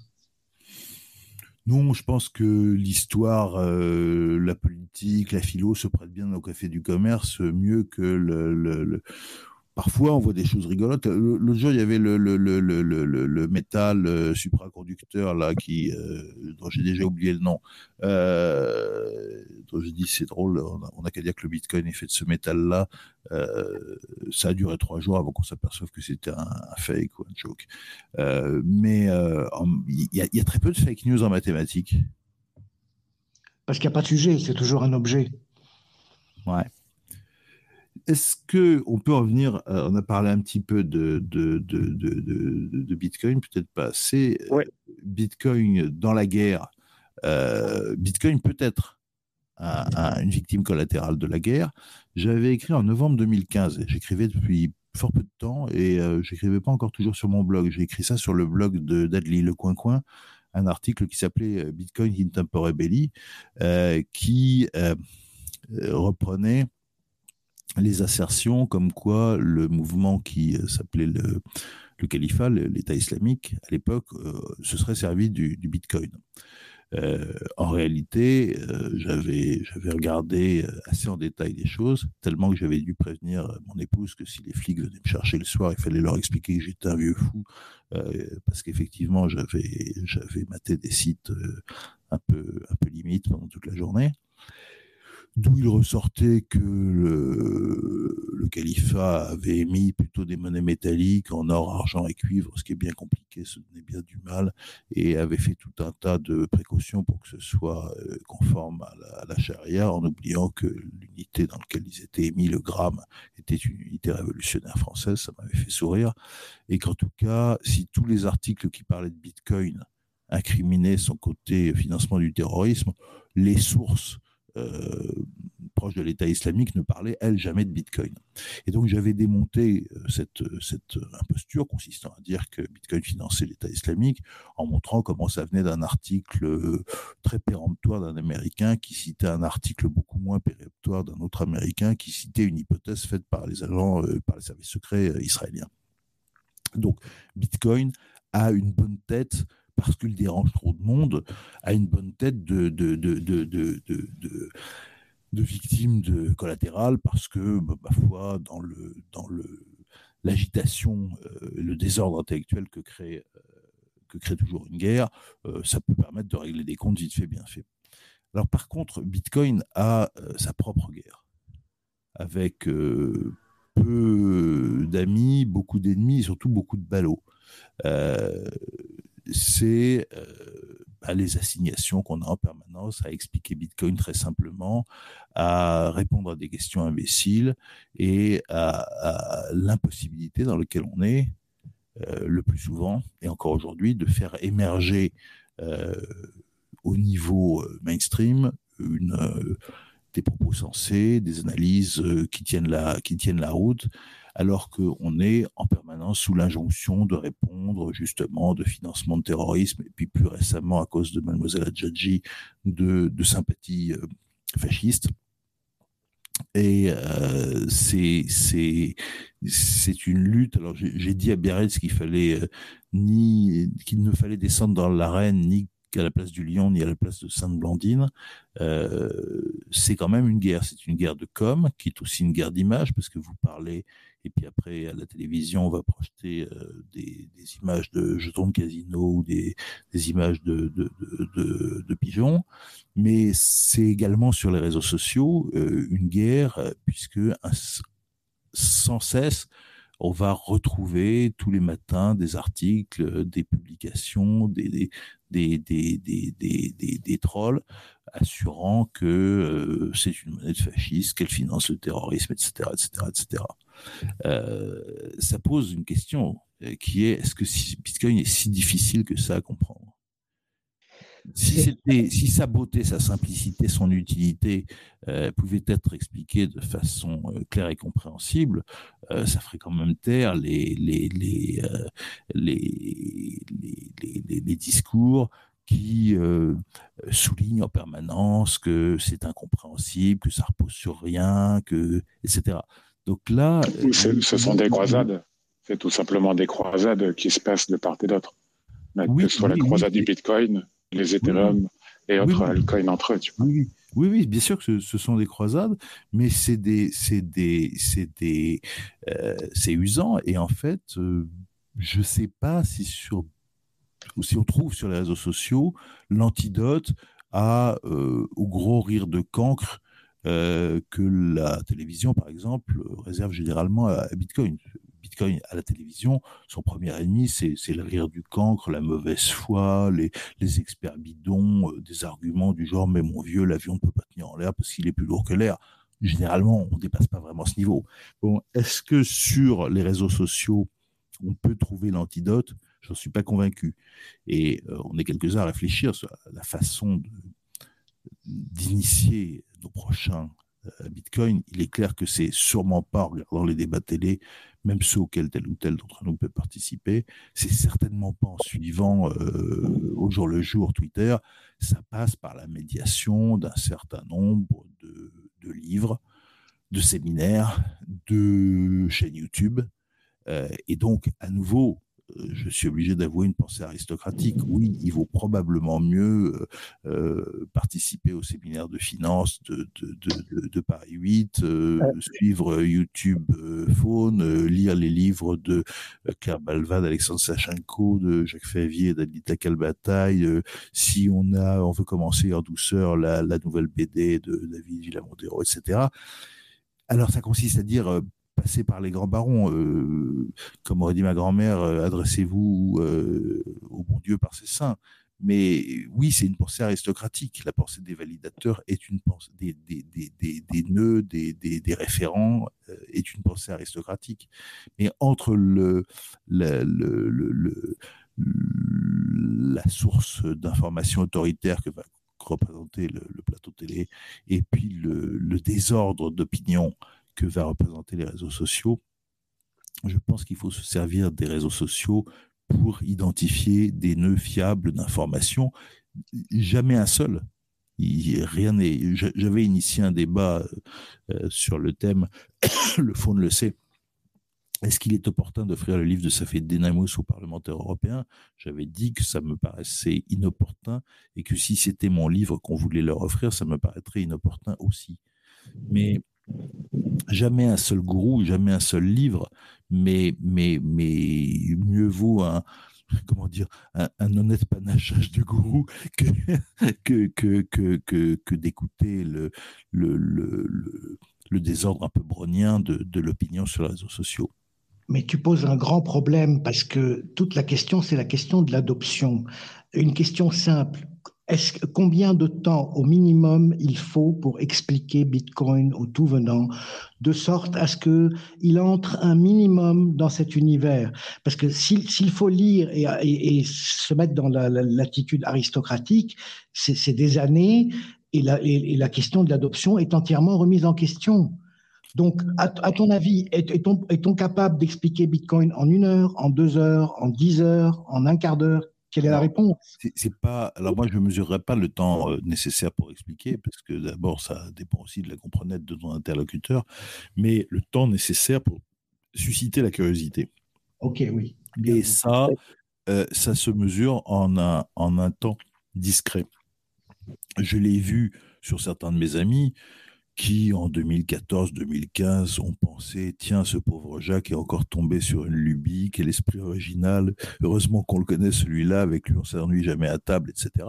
Mais euh, bon, c'était poli, mais je sentais bien que en 2016-17, euh, comment s'appelle ton truc déjà? Tiens, tu m'en reparleras, tu me conseilleras des lectures. Et puis tout d'un coup, du côté de euh, quelques mois ou quelques années plus tard, des questions plus précises et, un intérêt marqué.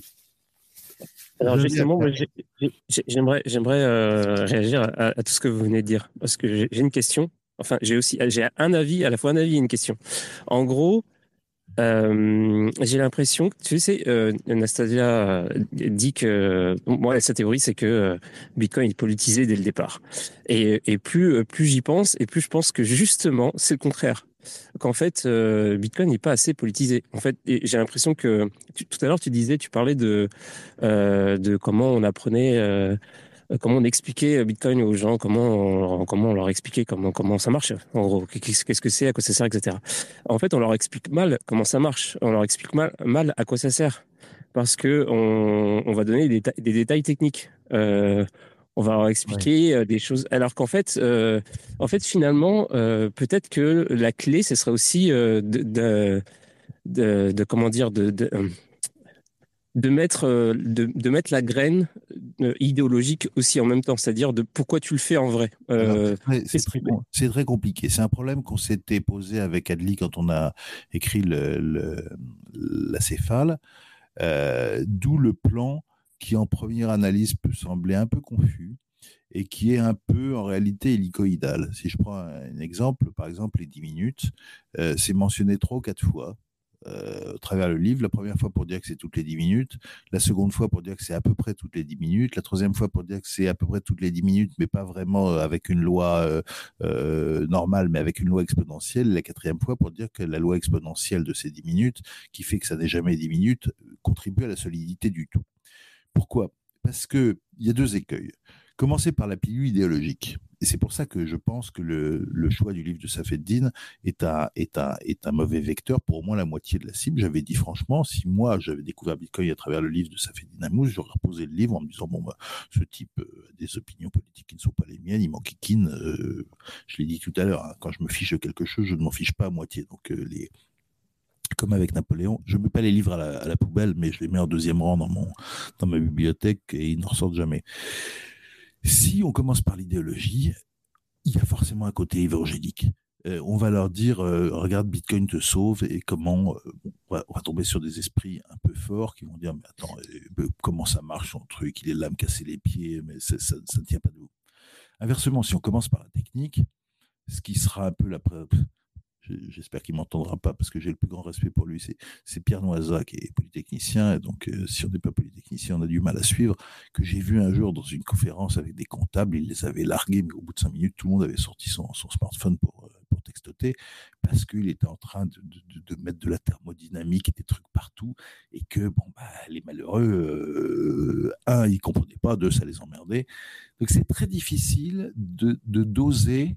Euh, les deux fils, parce qu'incontestablement, Bitcoin est un tissu fait d'un fil de trame qui est idéologique et d'un fil de chaîne qui est technique. À moins que ce ne soit le fil de trame qui soit technique et le fil de chaîne qui soit idéologique, mais c'est un tissu et, donc il y a clairement une chaîne et une trame. Et commencer intégralement selon un axe, qu'il soit idéologique ou qu'il soit technologique, amène fatalement à, euh, pour moi, n'est pas optimum. Donc il faut susciter assez l'intérêt idéologique pour refiler un peu de technique et puis euh, suffisamment de technique pour ne pas avoir l'air d'un bonimenteur qui, qui, annonce le royaume de Dieu euh, par, euh, et ses miracles. Bah en fait, le, le, problème, le problème, c'est qu'il ne faut pas euh, forcer, évidemment, ça, parce que là, tu as l'air de, de, de, faire du, du, du prosélytisme. En fait, c'est euh, si, si le, pour moi, l'idéologie qui est important, c'est aussi parce que ça, ça, ne, ça ne fait pas que régler les problèmes euh, en général, c'est aussi, par exemple, en interne, genre dans, au sein de la communauté, euh, ça pourrait résoudre aussi le, le, le petit problème qu'on a euh, du fait que la majorité des gens qui sont dans la crypto, eux, ce qu'ils attendent, en fait, c'est, enfin, eux, ils parlent d'investissement, ils attendent le prochain bull market. Oui. Les, plus gros comptes, c'est ceux qui font l'analyse technique, et ça, c'est et ça, c'est pas possible en fait, parce que c'est pas ça l'essence des cryptos. Oui, mais c'est pas forcément à toi ou à moi de définir ce qu'est l'essence de la crypto. Que la plupart des gens viennent mus par un appétit de gain, euh, c'est pas d'abord, euh, je vois pas pourquoi je leur euh, refuserais. On va dire, t'es un vieux boomer riche, pourquoi est-ce que les autres s'enrichiraient pas eux aussi? Voilà, ils, y viennent pour ça. Beaucoup de, enfin, on sait bien que les gens viennent en, période de bull market pour l'essentiel et que au moment du bear market, 90% d'entre eux s'en vont et qu'il reste les 10% qui, qui, se disent bah, je vais réfléchir. Euh, Faune a très bien expliqué ça lors de son passage chez, chez ah, Pierre Schweitzer. Je t'interromps, mais tu pourrais vouloir partir du Bitcoin pour aller vers du Monero, par exemple, si tu dis que la vraie euh, suite de, Bitcoin, normalement, c'est Monero qui permet de cacher les transactions, tu vois. Très, très, bien, mais je veux dire, il y, a ceux qui, il y a ceux qui viennent sans réfléchir, euh, et parmi ceux qui viennent sans réfléchir, il y a ceux qui vont se mettre à réfléchir. Ils sont quelques-uns, et puis ceux qui continueront à ne pas réfléchir. Ça, on n'y peut rien. Moi, mon trajet personnel était un peu curieux, parce qu'en fait, pendant le bull market de, 2013, euh, j'ai pensé que c'était une connerie. En fait, j'avais d'autres choses à faire, et ma, gestion un peu autoritaire de mon propre temps fait que ça a été mis de côté. Et j'ai commencé à m'y intéresser intellectuellement au moment où ça baissait. Donc, euh, j'étais extrêmement tranquille, si j'étais pas pressé savoir si j'en achetais ou j'en achetais pas, parce qu'en en fait, j'en achetais pas vu que ça baissait. Par contre, le sujet m'intéressait et je crois dès le début, à la fois par l'aspect technologique que, pour être honnête, je maîtrise je maîtrisais difficilement, euh, donc ça m'a forcé à, m'accrocher, ce qui, ce, qui, ce qui est pas mal, et par l'aspect euh, idéologique avec avec une, euh, une, une perception qui n'était pas forcément euh, la perception euh, classique, majoritaire, libérale ou libertarienne. C'est pour ça que je, réagis un peu au bouquin d'Anastasia. Mais j'ai été, été interrogé par, intéressé par plusieurs aspects de, de, de la bébête. Et donc j'ai mis six, six bons mois à, à lire, à m'interroger, puis à ma façon de faire, à rencontrer des gens, parce que on parlait, on parle depuis une heure et demie maintenant, des réseaux sociaux. Euh, l'un de mes apports dans la communauté, c'est quand même d'avoir créé les repas du coin, parce que c'est bien d'être sur les réseaux sociaux, mais c'est pas mal d'être assis face à face avec euh, un, verre de vin et de quoi manger pour discuter de façon conviviale. que ce soit le, que ce soit le repas du coin, que ce soit le cercle du coin, il y a toujours eu ma définition, c'est production et échange d'idées dans un cercle convivial. Chad, pour répondre à ta question politisée ou pas politisée, moi je dirais c'est surpolitisé. Et c'est pour ça que la télé est toujours critique par rapport au Bitcoin et qu'il est très difficile d'avoir cinq minutes pour expliquer ce que c'est. Moi, au bout de un an dans la crypto, euh, je, me suis permis, Jacques, de donner l'essence de la crypto euh, sous la forme la crypto, c'est la guerre. Et le cœur de cette guerre, c'est la décentralisation. C'est-à-dire, il y a 800, 800 ans de système bancaire qui s'écroule. C'est pour ça que nous avons tous les journalistes contre nous, mais c'est un shift civilisationnel entre une pensée centralisée, étatique, etc., à tous les niveaux, euh, et ce, cette brèche décentralisatrice qui passe par le Bitcoin et par d'autres domaines aussi, qui est qui oblige à un effort de pensée tel que bon, euh, il est plus reposant de, de se dire ah c'est de la merde, ah c'est rien du tout. Pour moi, la, crypto, c'est la guerre et c'est la chose la plus politisée. Parce que quand tu remets en, cause le système bancaire, ce qui est à l'horizon, ce qui et, l'horizon se rapproche, euh, c'est rien d'autre que la guerre. Alors, si on, on va peut-être quand même pas tenir toute la nuit, euh, quoique je ne sois pas philosophe mais historien, j'avais lu euh, philo, donc j'avais fait provision de, de, quelques aphorismes. Dans le manuscrit de 1942, Heisenberg dit quelque chose que je trouve intéressant. Si une proposition fournit de manière féconde l'occasion d'une abondance d'autres pensées, il est possible de la désigner comme vraie. Le contraire d'une proposition exacte est une proposition fausse. Mais le contraire d'une proposition vraie sera souvent une autre proposition vraie. Alors à moi de dire, euh, de retourner les choses, de plus être l'interviewé, mais qu'est-ce que vous en pensez? Je suis d'accord. Il, y a beaucoup de choses à dire. Déjà, quand on regarde le, brouillard d'informations sur Twitter, on se dit le mec, il a raison, ou il a tort, ou c'est vrai, et je pense pas la même chose, mais c'est vrai aussi ce que je pense. On parle, on parle entre convaincus, ça c'est sûr. Euh, après, j'aime bien l'idée du, du, fait euh, de ce que tu avais évoqué sur le, le, cercle du coin et les discussions euh, alors, dans un cadre amical, c'est un peu comme ça que ça s'est créé aussi, euh, Bitcoin. Et donc, un peu toutes les assos, sociétés, entreprises, euh, cercle de parole, nous, dont on en fait, dont on fait partie, c'est une, c'est des échos de ça. Et je pense que c'est comme ça qu'il faut continuer à porter le projet. Quoi. ce, qui, ce qui est simple, a priori, va perdurer. Je l'ai vu parce que sur les réseaux sociaux, euh, avec quelqu'un que je n'aimerais pas, s'il m'écoute, il se reconnaîtra. Je lui fais un salut très amical. Euh, enfin, il avait l'âge d'être mon fils. Il m'avait expliqué euh, ce que vous ne comprenez pas. Je lui ai répondu écoutez, si vous me parlez sur ce ton-là, je vais vous. On ne, me dit pas ça à moi, à mon âge. Et alors, j'ai créé un, peu de, un peu de de gêne. Et puis au dernier repas du coin, je l'ai invité, je l'ai mis à ma table et euh, ça, s'est très bien passé. Il se trouve qu'on n'est pas d'accord politiquement, mais euh, je, préférerais toujours quelqu'un qui est agréable à table et qui ne parle pense pas comme moi que quelqu'un qui pense comme moi et qui m'emmerde à table. Ça, c'est euh, franchement. Il, faut inviter Nastasia. Il faut inviter Nastasia et Pablo.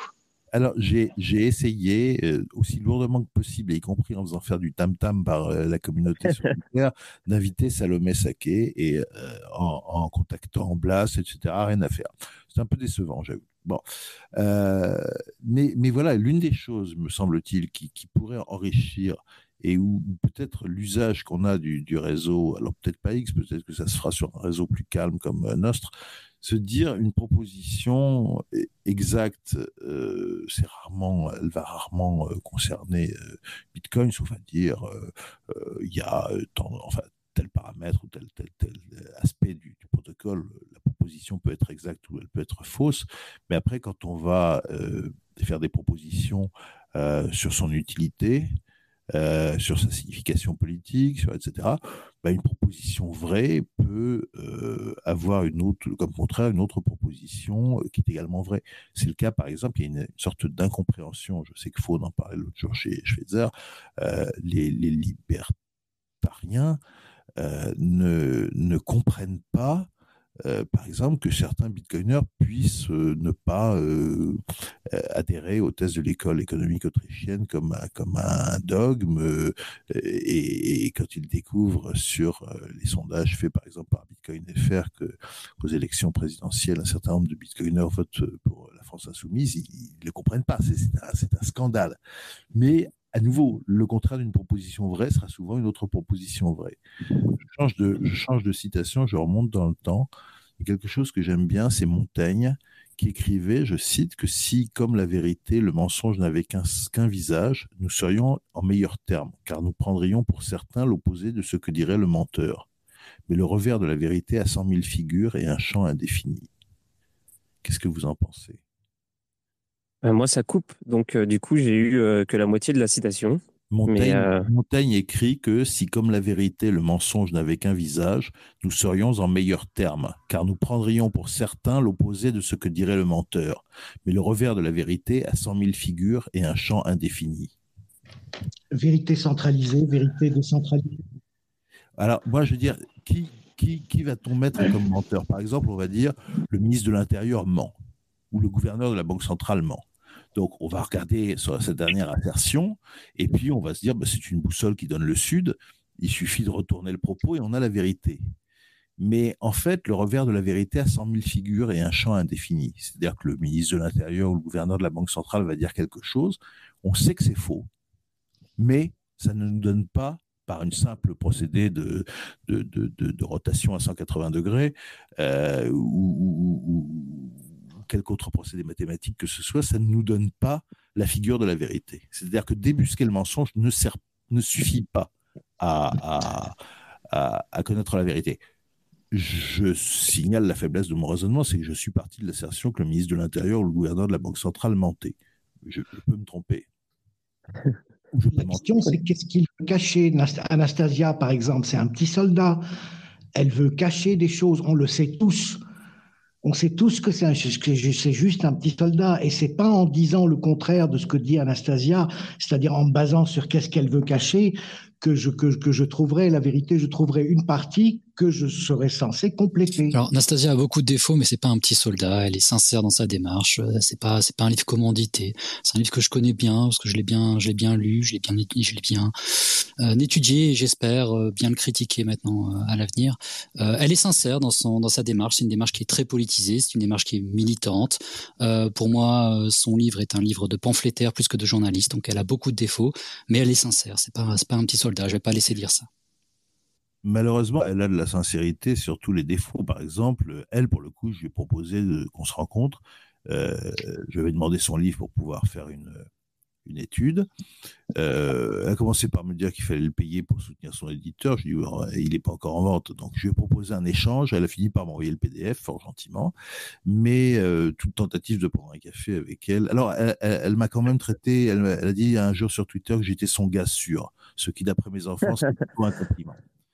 Mais, mais euh, et, et, à elle comme à Salomé Saké, j'ai laissé entendre que si elle venait à une réunion de bitcoiners de type le repas du coin, je garantissais personnellement sa sécurité et un accueil euh, courtois. Et je suis certain que l'accueil serait courtois. Mais euh, là, elle est dans une forme de sincérité qui l'amène à douter de la nôtre. C'est une chose grave parce que et qui prouve un biais idéologique parce que c'est certainement l'une des choses euh, qui, doit nous guider dans nos relations interpersonnelles, il faut toujours penser que l'autre est de bonne foi. Euh, et ça, voilà. Est-ce que alors, je ne sais pas si, si je peux terminer par quelques par quelques gags un peu philosophiques. J'avais un, jour, euh, à l'époque où justement il y avait de l'évangélisation encore à la maison du Bitcoin, avant que ça se transforme en, ce que c'est devenu. Euh, notre ami Manuel Valence faisait avec beaucoup de talent des, séances d'évangélisation et où les gens pouvaient poser des questions. Et euh, un jour, j'avais dit à Adli, finalement, les réponses, on les connaît, Manuel fait, fait bien le job, mais bon, c'est des réponses standards. Ce qui est intéressant, c'est les questions et prendre les, plus, prendre les questions les plus neuneux et se demander si, si, si un philosophe aurait pu les poser. Euh, il y a une question qui est qui fabrique les bitcoins? Euh, quel philosophe peut poser une question pareille? Qui fabrique les bitcoins? Bah, C'est Satoshi. Satoshi Nakamoto. C'est lui, dans son, petit, euh, dans son petit atelier, qui fait ça? Non, on, s'était dit, en fait, euh, cette question, il faut la comprendre par quel type d'homme en accomplissant quel travail, en déployant quels efforts. Et donc, c'était forcément Karl Marx. Il y avait quelqu'un d'autre qui avait dit, et moi, est-ce que je peux en fabriquer? Et là, on s'est dit, en fait, c'est le précurseur des, existentialistes, pour qui une philosophie que le penseur lui-même n'habite pas n'est qu'un palais vide. Donc, ce serait plutôt Søren Kierkegaard, etc.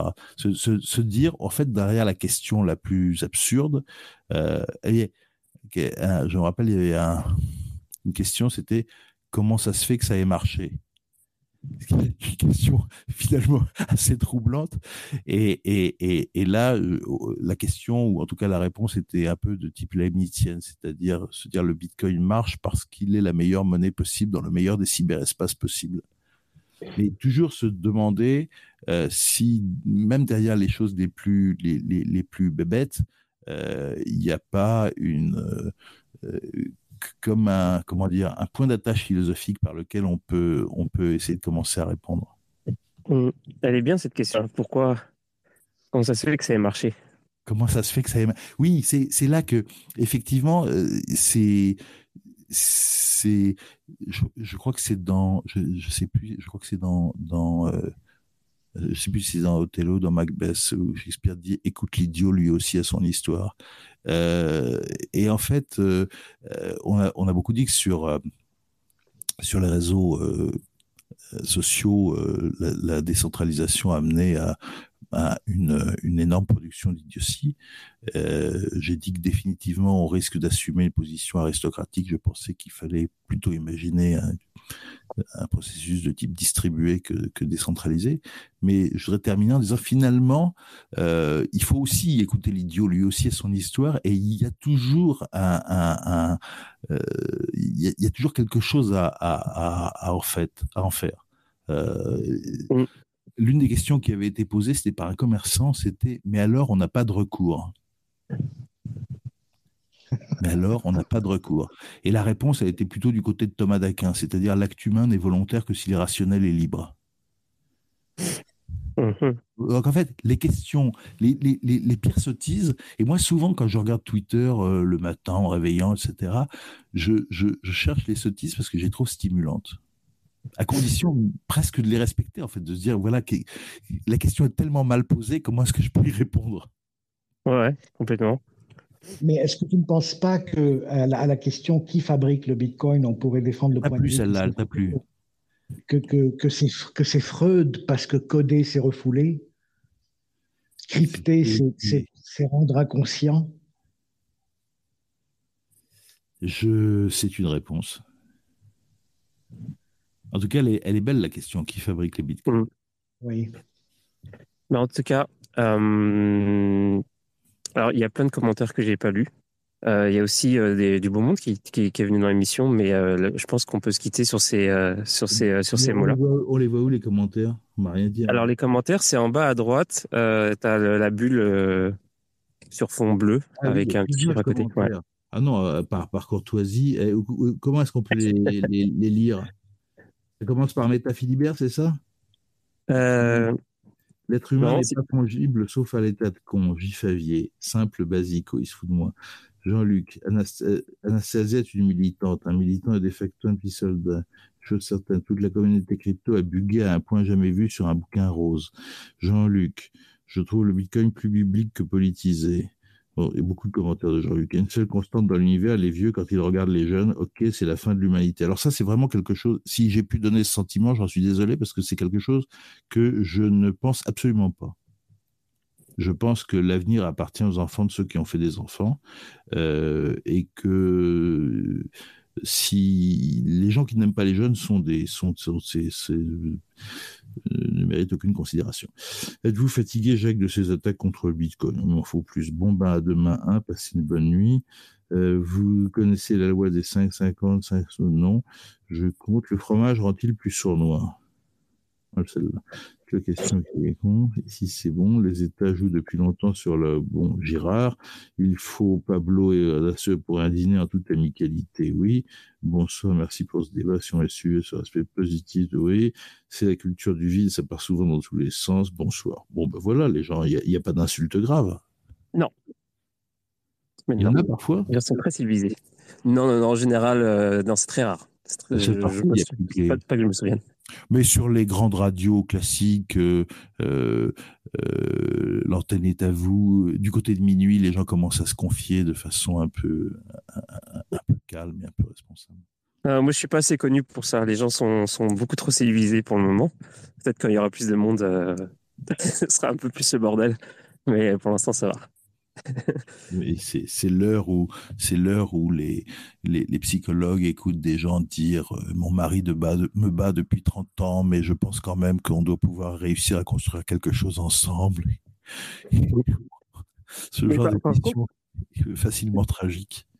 Mais la, citation, le truc que tu as dit tout à l'heure, l'être humain n'est pas fongible sauf à l'état de con, c'est de toi Ou c'est quelque chose que tu as repris? Manifestement, c'est moi qui l'ai minté, oui. non, parce que c'est magnifique. J'ai adoré ça aussi et ça m'a fait marrer que quelqu'un l'apprenne. C'est quelque chose que, sur lequel j'insiste souvent. Il y a ce qui est fongible et ce qui ne l'est pas. Et certainement, alors ce qui est fongible, c'est le sable, par exemple. Et encore, pour faire une carrière pour les chevaux, il vaut mieux du sable de Fontainebleau. Mais si tu veux un, kilo de sable ou un kilo de ciment, euh, honnêtement, il y a peut-être des, des, qualités que je connais mal, mais ça m'apparaît globalement fongible. La plupart des discours euh, politique, idéologique, économique, etc., rendent tout fongible. La valeur travail, euh, le sens de l'effort. Mais rien n'est fongible. Un billet de 10 euros n'est pas fongible.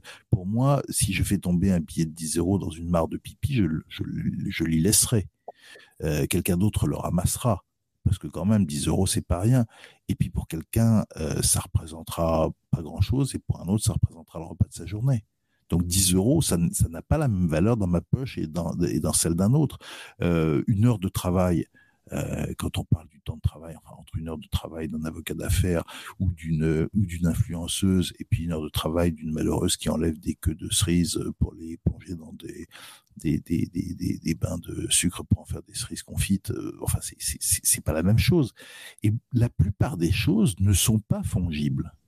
Pas seulement les humains, bien sûr, mais les, les, les, quantités économiques, le, euh, c'est d'ailleurs ce que va dire Sébastien Gouspillou, est-ce qu'il est encore là? Oui, je pense qu'il est toujours là, euh, sur, sur l'énergie. Euh, on ne peut pas comparer de l'énergie produite ici à telle heure, en tel moment, en telle saison, et de l'énergie euh, consommée ailleurs, etc. Les, les, toute pensée qui considèrent comme fongibles des choses qui ne le sont pas, s'inspire pour moi de la célèbre marche du pigeon sur l'échiquier.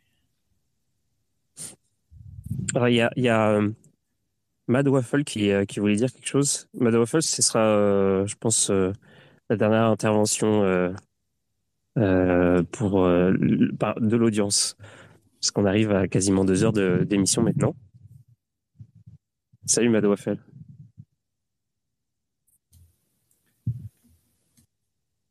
Hello? Allô, tu m'entends? Oui, ouais. Euh, ouais, non, mais j'ai request pour, pour voir comment ça marchait, mais en fait, j'ai pas trop de questions à poser, désolé. Mais merci pour à vous deux d'avoir animé le, le show. Ah, ok. Bon. Bah, écoute, de rien. Euh, sinon, j'ai d'autres sujets à ramener sur le. Non, c'est une, une, belle conclusion, je pense. Peut rester là. ouais, c'était euh, concis, euh, clair. Euh, il n'y avait pas de, il avait pas d'embrouille. C'était c'était simple, c'était basique. Hmm. Et bon bah en tout cas c'était c'était excellent. Moi j'ai bon évidemment j'ai adoré ça. Je merci Merci Jacques d'être venu. C'était alors il va falloir que je réécoute parce que j'ai eu des petits passages, surtout vers la fin, où où ça a coupé, donc j'ai pas j'ai pas pu tout entendre et c'est euh, et c'était ça. Il y avait quelques quelques instants où j'aurais voulu avoir tout, mais mais sinon globalement c'était une super discussion. J'étais ravi de, de bah, déjà de te rencontrer en fait et, et de te recevoir. Et donc tu reviens quand tu veux. Et euh, j'aimerais un jour venir au, repas du coin parce que tu m'avais invité une fois et puis je te disais que je pouvais pas venir. Effectivement, c'est toujours un peu le cas. Bah, là, en ce moment, je suis à Berlin. Ah bah oui, mais là, c'est pas un pays francophone. Hein. Comme disait Mitterrand, ils avaient qu'à la gagner la guerre. Encore que Berlin, Berlin, était sous souveraineté française, donc on aurait pu, euh, on aurait pu le faire dans la zone quadripartite. Euh, mais Berlin a été restitué à la souveraineté allemande, donc je ne peux pas y faire de repas du coin. Non, ça, il faudrait que je me déplace pour ça. Voilà. Ouais. Et euh, mais à un moment donné, quand je me rapprocherai de Paris, promis, si tu, si tu es toujours d'accord pour m'inviter, je viendrai. Fais signe très volontiers. Ben, merci beaucoup. Bonne soirée. Et, euh, et puis, bah, bonne soirée à toi, bonne soirée à tous ceux qui sont venus, bonne soirée aussi à ceux qui sont venus pour intervenir, genre Magic King, Phono, bien sûr, et puis, et puis Finding Spica, et puis Mad Waffle, même si ta contribution a été très minime ce soir, tu fais partie des intervenants. Et, et bien sûr, bien, merci à tous ceux qui sont venus pour écouter. On se voit demain. Euh, ah bah d'ailleurs demain on va on va on va aborder la question du conflit euh, sur lequel on a commencé euh, en début d'émission. Euh, mais du côté sur le sur le plan économique, on va faire un genre de dessous des cartes avec Vincent. Ça va être ça va être super intéressant. On va essayer de pas partir trop politique, mais plus vraiment les les, tenants et aboutissants économiques de la région, etc. La gestion, de l'énergie, ça, va être vraiment sur les fondamentaux. Donc euh, ça va être super intéressant si vous êtes intéressé à ce sujet-là. Euh, et puis euh, voilà. Et puis sinon, on va on va réaborder le sujet des influenceurs, le, concept d'influenceur versus le concept de journaliste. Ce sera dans deux semaines, ce sera le 8 novembre avec The Big Whale qui vont être invités de, l'émission. Donc voilà. Je... Puis entre-temps, il va se passer plein de trucs, notamment, je fais de la pub pour les prochaines émissions, mais il faut le faire. Euh, j'ai invité un libertarien dimanche, euh, dimanche qui vient. Et le dimanche d'après, on va faire, euh, puisqu'on a parlé tout à l'heure des compteurs Linky, le dimanche d'après, on va, avec, on va faire une émission avec Sortie Elec, qui est un genre un sous-groupe de collectif sortie de banque. Et on va parler de être autonome énergétiquement. Donc, genre, quel genre d'équipement il faut acheter, etc. Donc, donc voilà, il va se passer plein de choses. Euh, merci encore d'être venu ce soir et on se dit rendez-vous demain à 22h euh, comme tous les soirs. Bonsoir à tous. Ciao, ciao.